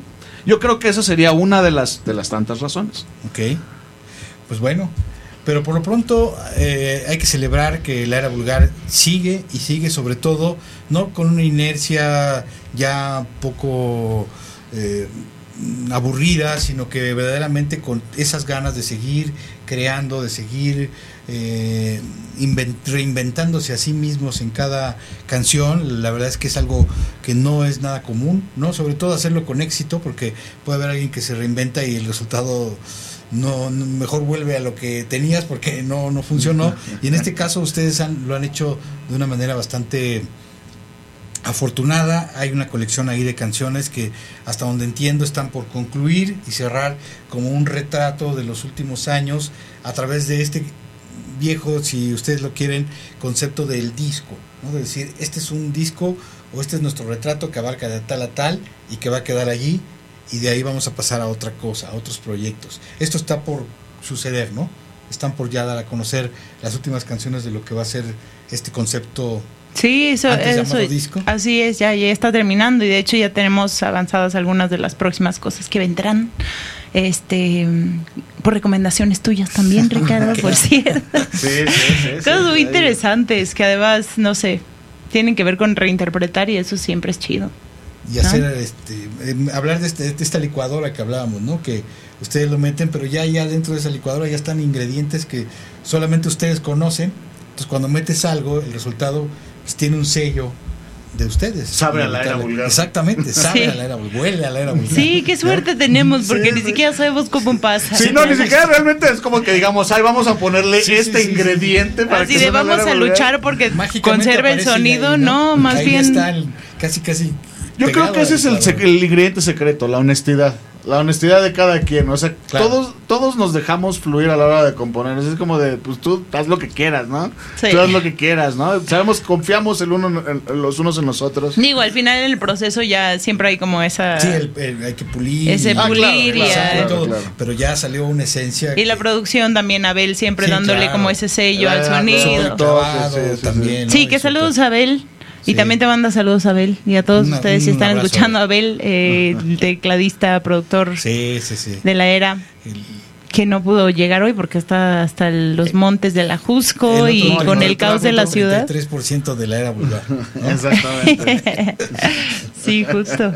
Pues muchas gracias chicos, gracias por acompañar, por invitarnos a celebrar esta existencia de la era vulgar eh, de 10 años, esta eh, década de trabajo, esta década de gozo, de sufrimiento, pero sobre todo de honestidad, ¿no? Y yo creo que eso es algo que sí nos mueve a celebrar con ustedes, ¿no? Y esperando que haya cada vez más bandas que respondan a eso, que respondan más a este gusto por hacer música que a volver su banda a una corporación o un SADCB con la idea de facturar. Ah, Idealmente, si se puede las dos cosas. Ah, sí, de, de hecho, de hecho estamos, estamos procurando ahora sí, facturar. quisiéramos, quisiéramos ser empresarios, la verdad. Sí, sacarle sí, sí. jugo a, esa, a ese, a ese jugo. gozo, ¿no? Pero Sí. eh, hay gente, hay bandas que parece que están hechas exclusivamente como oficinistas llegan, checan Ah, sí. y el bajo tienes que tocarlo así y el teclado así y peinarte Sí. así No, no, y no. tenemos que sonar muy parecido a tal, ¿no? Acuérdate ahí está el póster de la banda a la que tenemos que sonar. ¿Ya le, ¿Ya le oraste? ¿Ya le rezaste a la banda? Sí, o sea, sí parecen ya más como corporativos Sí, sí, sí, sí. o algo. Y yo creo que el rock no tiene que ser eso, ¿no? El rock tiene que ser algo como lo que son ustedes. Muchas, y la verdad, eh, muchas gracias por invitarnos. Es un placer siempre estar acá contigo. Ricardo. Y gracias por todo tu apoyo. Siempre, todo este tiempo es invaluable. Te agradecemos mucho eh, pues el trabajo que haces. Además, también hombre, esta gracias. labor tan importante labor, eh, a través del tiempo que se necesita ese registro, esa constancia, esa necedad. Y estamos en el mismo barco. Y pues, eh, si le caen a la Alicia, el viernes 23 lo van a disfrutar mucho, no se van a arrepentir. ¿Tienen bandas invitadas? Eh, sí, Sí. tenemos bandas invitadas. ¿Quiénes son las bandas invitadas? Ay, es Dante Daga Sunderbans la- y las armas. y las Armas Las armas. 4. Las armas nada más según él, ¿no? Ay, no sé si es las armas Eh, cuatro, Pero lo encuentran armas- como las armas con Así cuatro romanos. sí. Pero sí, ellas son las bandas invitadas. A las armas lo invitamos. Ellos nunca han tocado y eh, es, es muy fan de la banda. El, el fundador, eh, David, si está por ahí escuchándonos, entonces este es importante, sí, es importante también. Yo creo que darles espacio a las personas que nos acompañan y que además tengan sus proyectos y abrir esos espacios como a nosotros nos En alguien lo hizo alguien por lo abrió, nosotros, claro. ¿no? Entonces, eh, Sunderbans es, un- es un proyecto de mm, Silva de Alegría, de que era de Furland y demás. Sí, sí, claro. Entonces, eh, es, es con otra chica, Hoy, hoy Sintes. estaba hablando con su papá justo, Ah, sí. eh, que es el cantante de Kerigma. Ah, ¿a poco? eso no lo sabía. Sí. Pues eh, entonces es la banda de él, es una nueva banda. Y, y eso, y Dan- Dante Daga, que es la banda de Abel, que es post-punk. Y entonces, vayan, Que de verdad lo van a disfrutar muchísimo. cositas, ¿no? Este, Sí, sí, sí, a sí. ver. Sí, los, los boletos pueden conseguirlos por preventa o ese mismo día en la Alicia, este cuesta 150 la entrada. Entonces los esperamos por allá. Créanme que va a valer mucho la pena. ¿no? Y bueno, con esto nos despedimos, esperando nuevamente que todo el mundo se encuentre bien, eh, que esto haya sido un susto más de los que hemos vivido en la Ciudad de México, que no haya habido consecuencias. Y eh, pues agradecemos al equipo que hace posible este programa, valiente equipo el día de hoy que se sostuvo en el piso 20 de la Torre Latinoamericana, a Andrea, a Paola, a, a Brian, que estuvieron aquí al pie del cañón eh, y que bueno, con este retraso de media hora, pero pudimos llegar a buen puerto. Muchas gracias y nos escuchamos el miércoles en una emisión más de Antena Iberoamericana.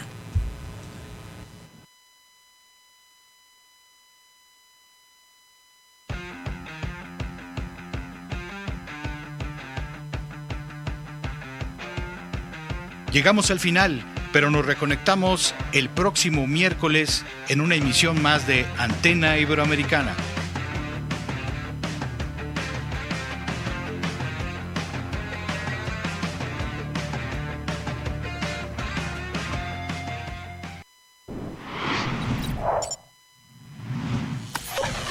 Radial FM. Conciencia colectiva.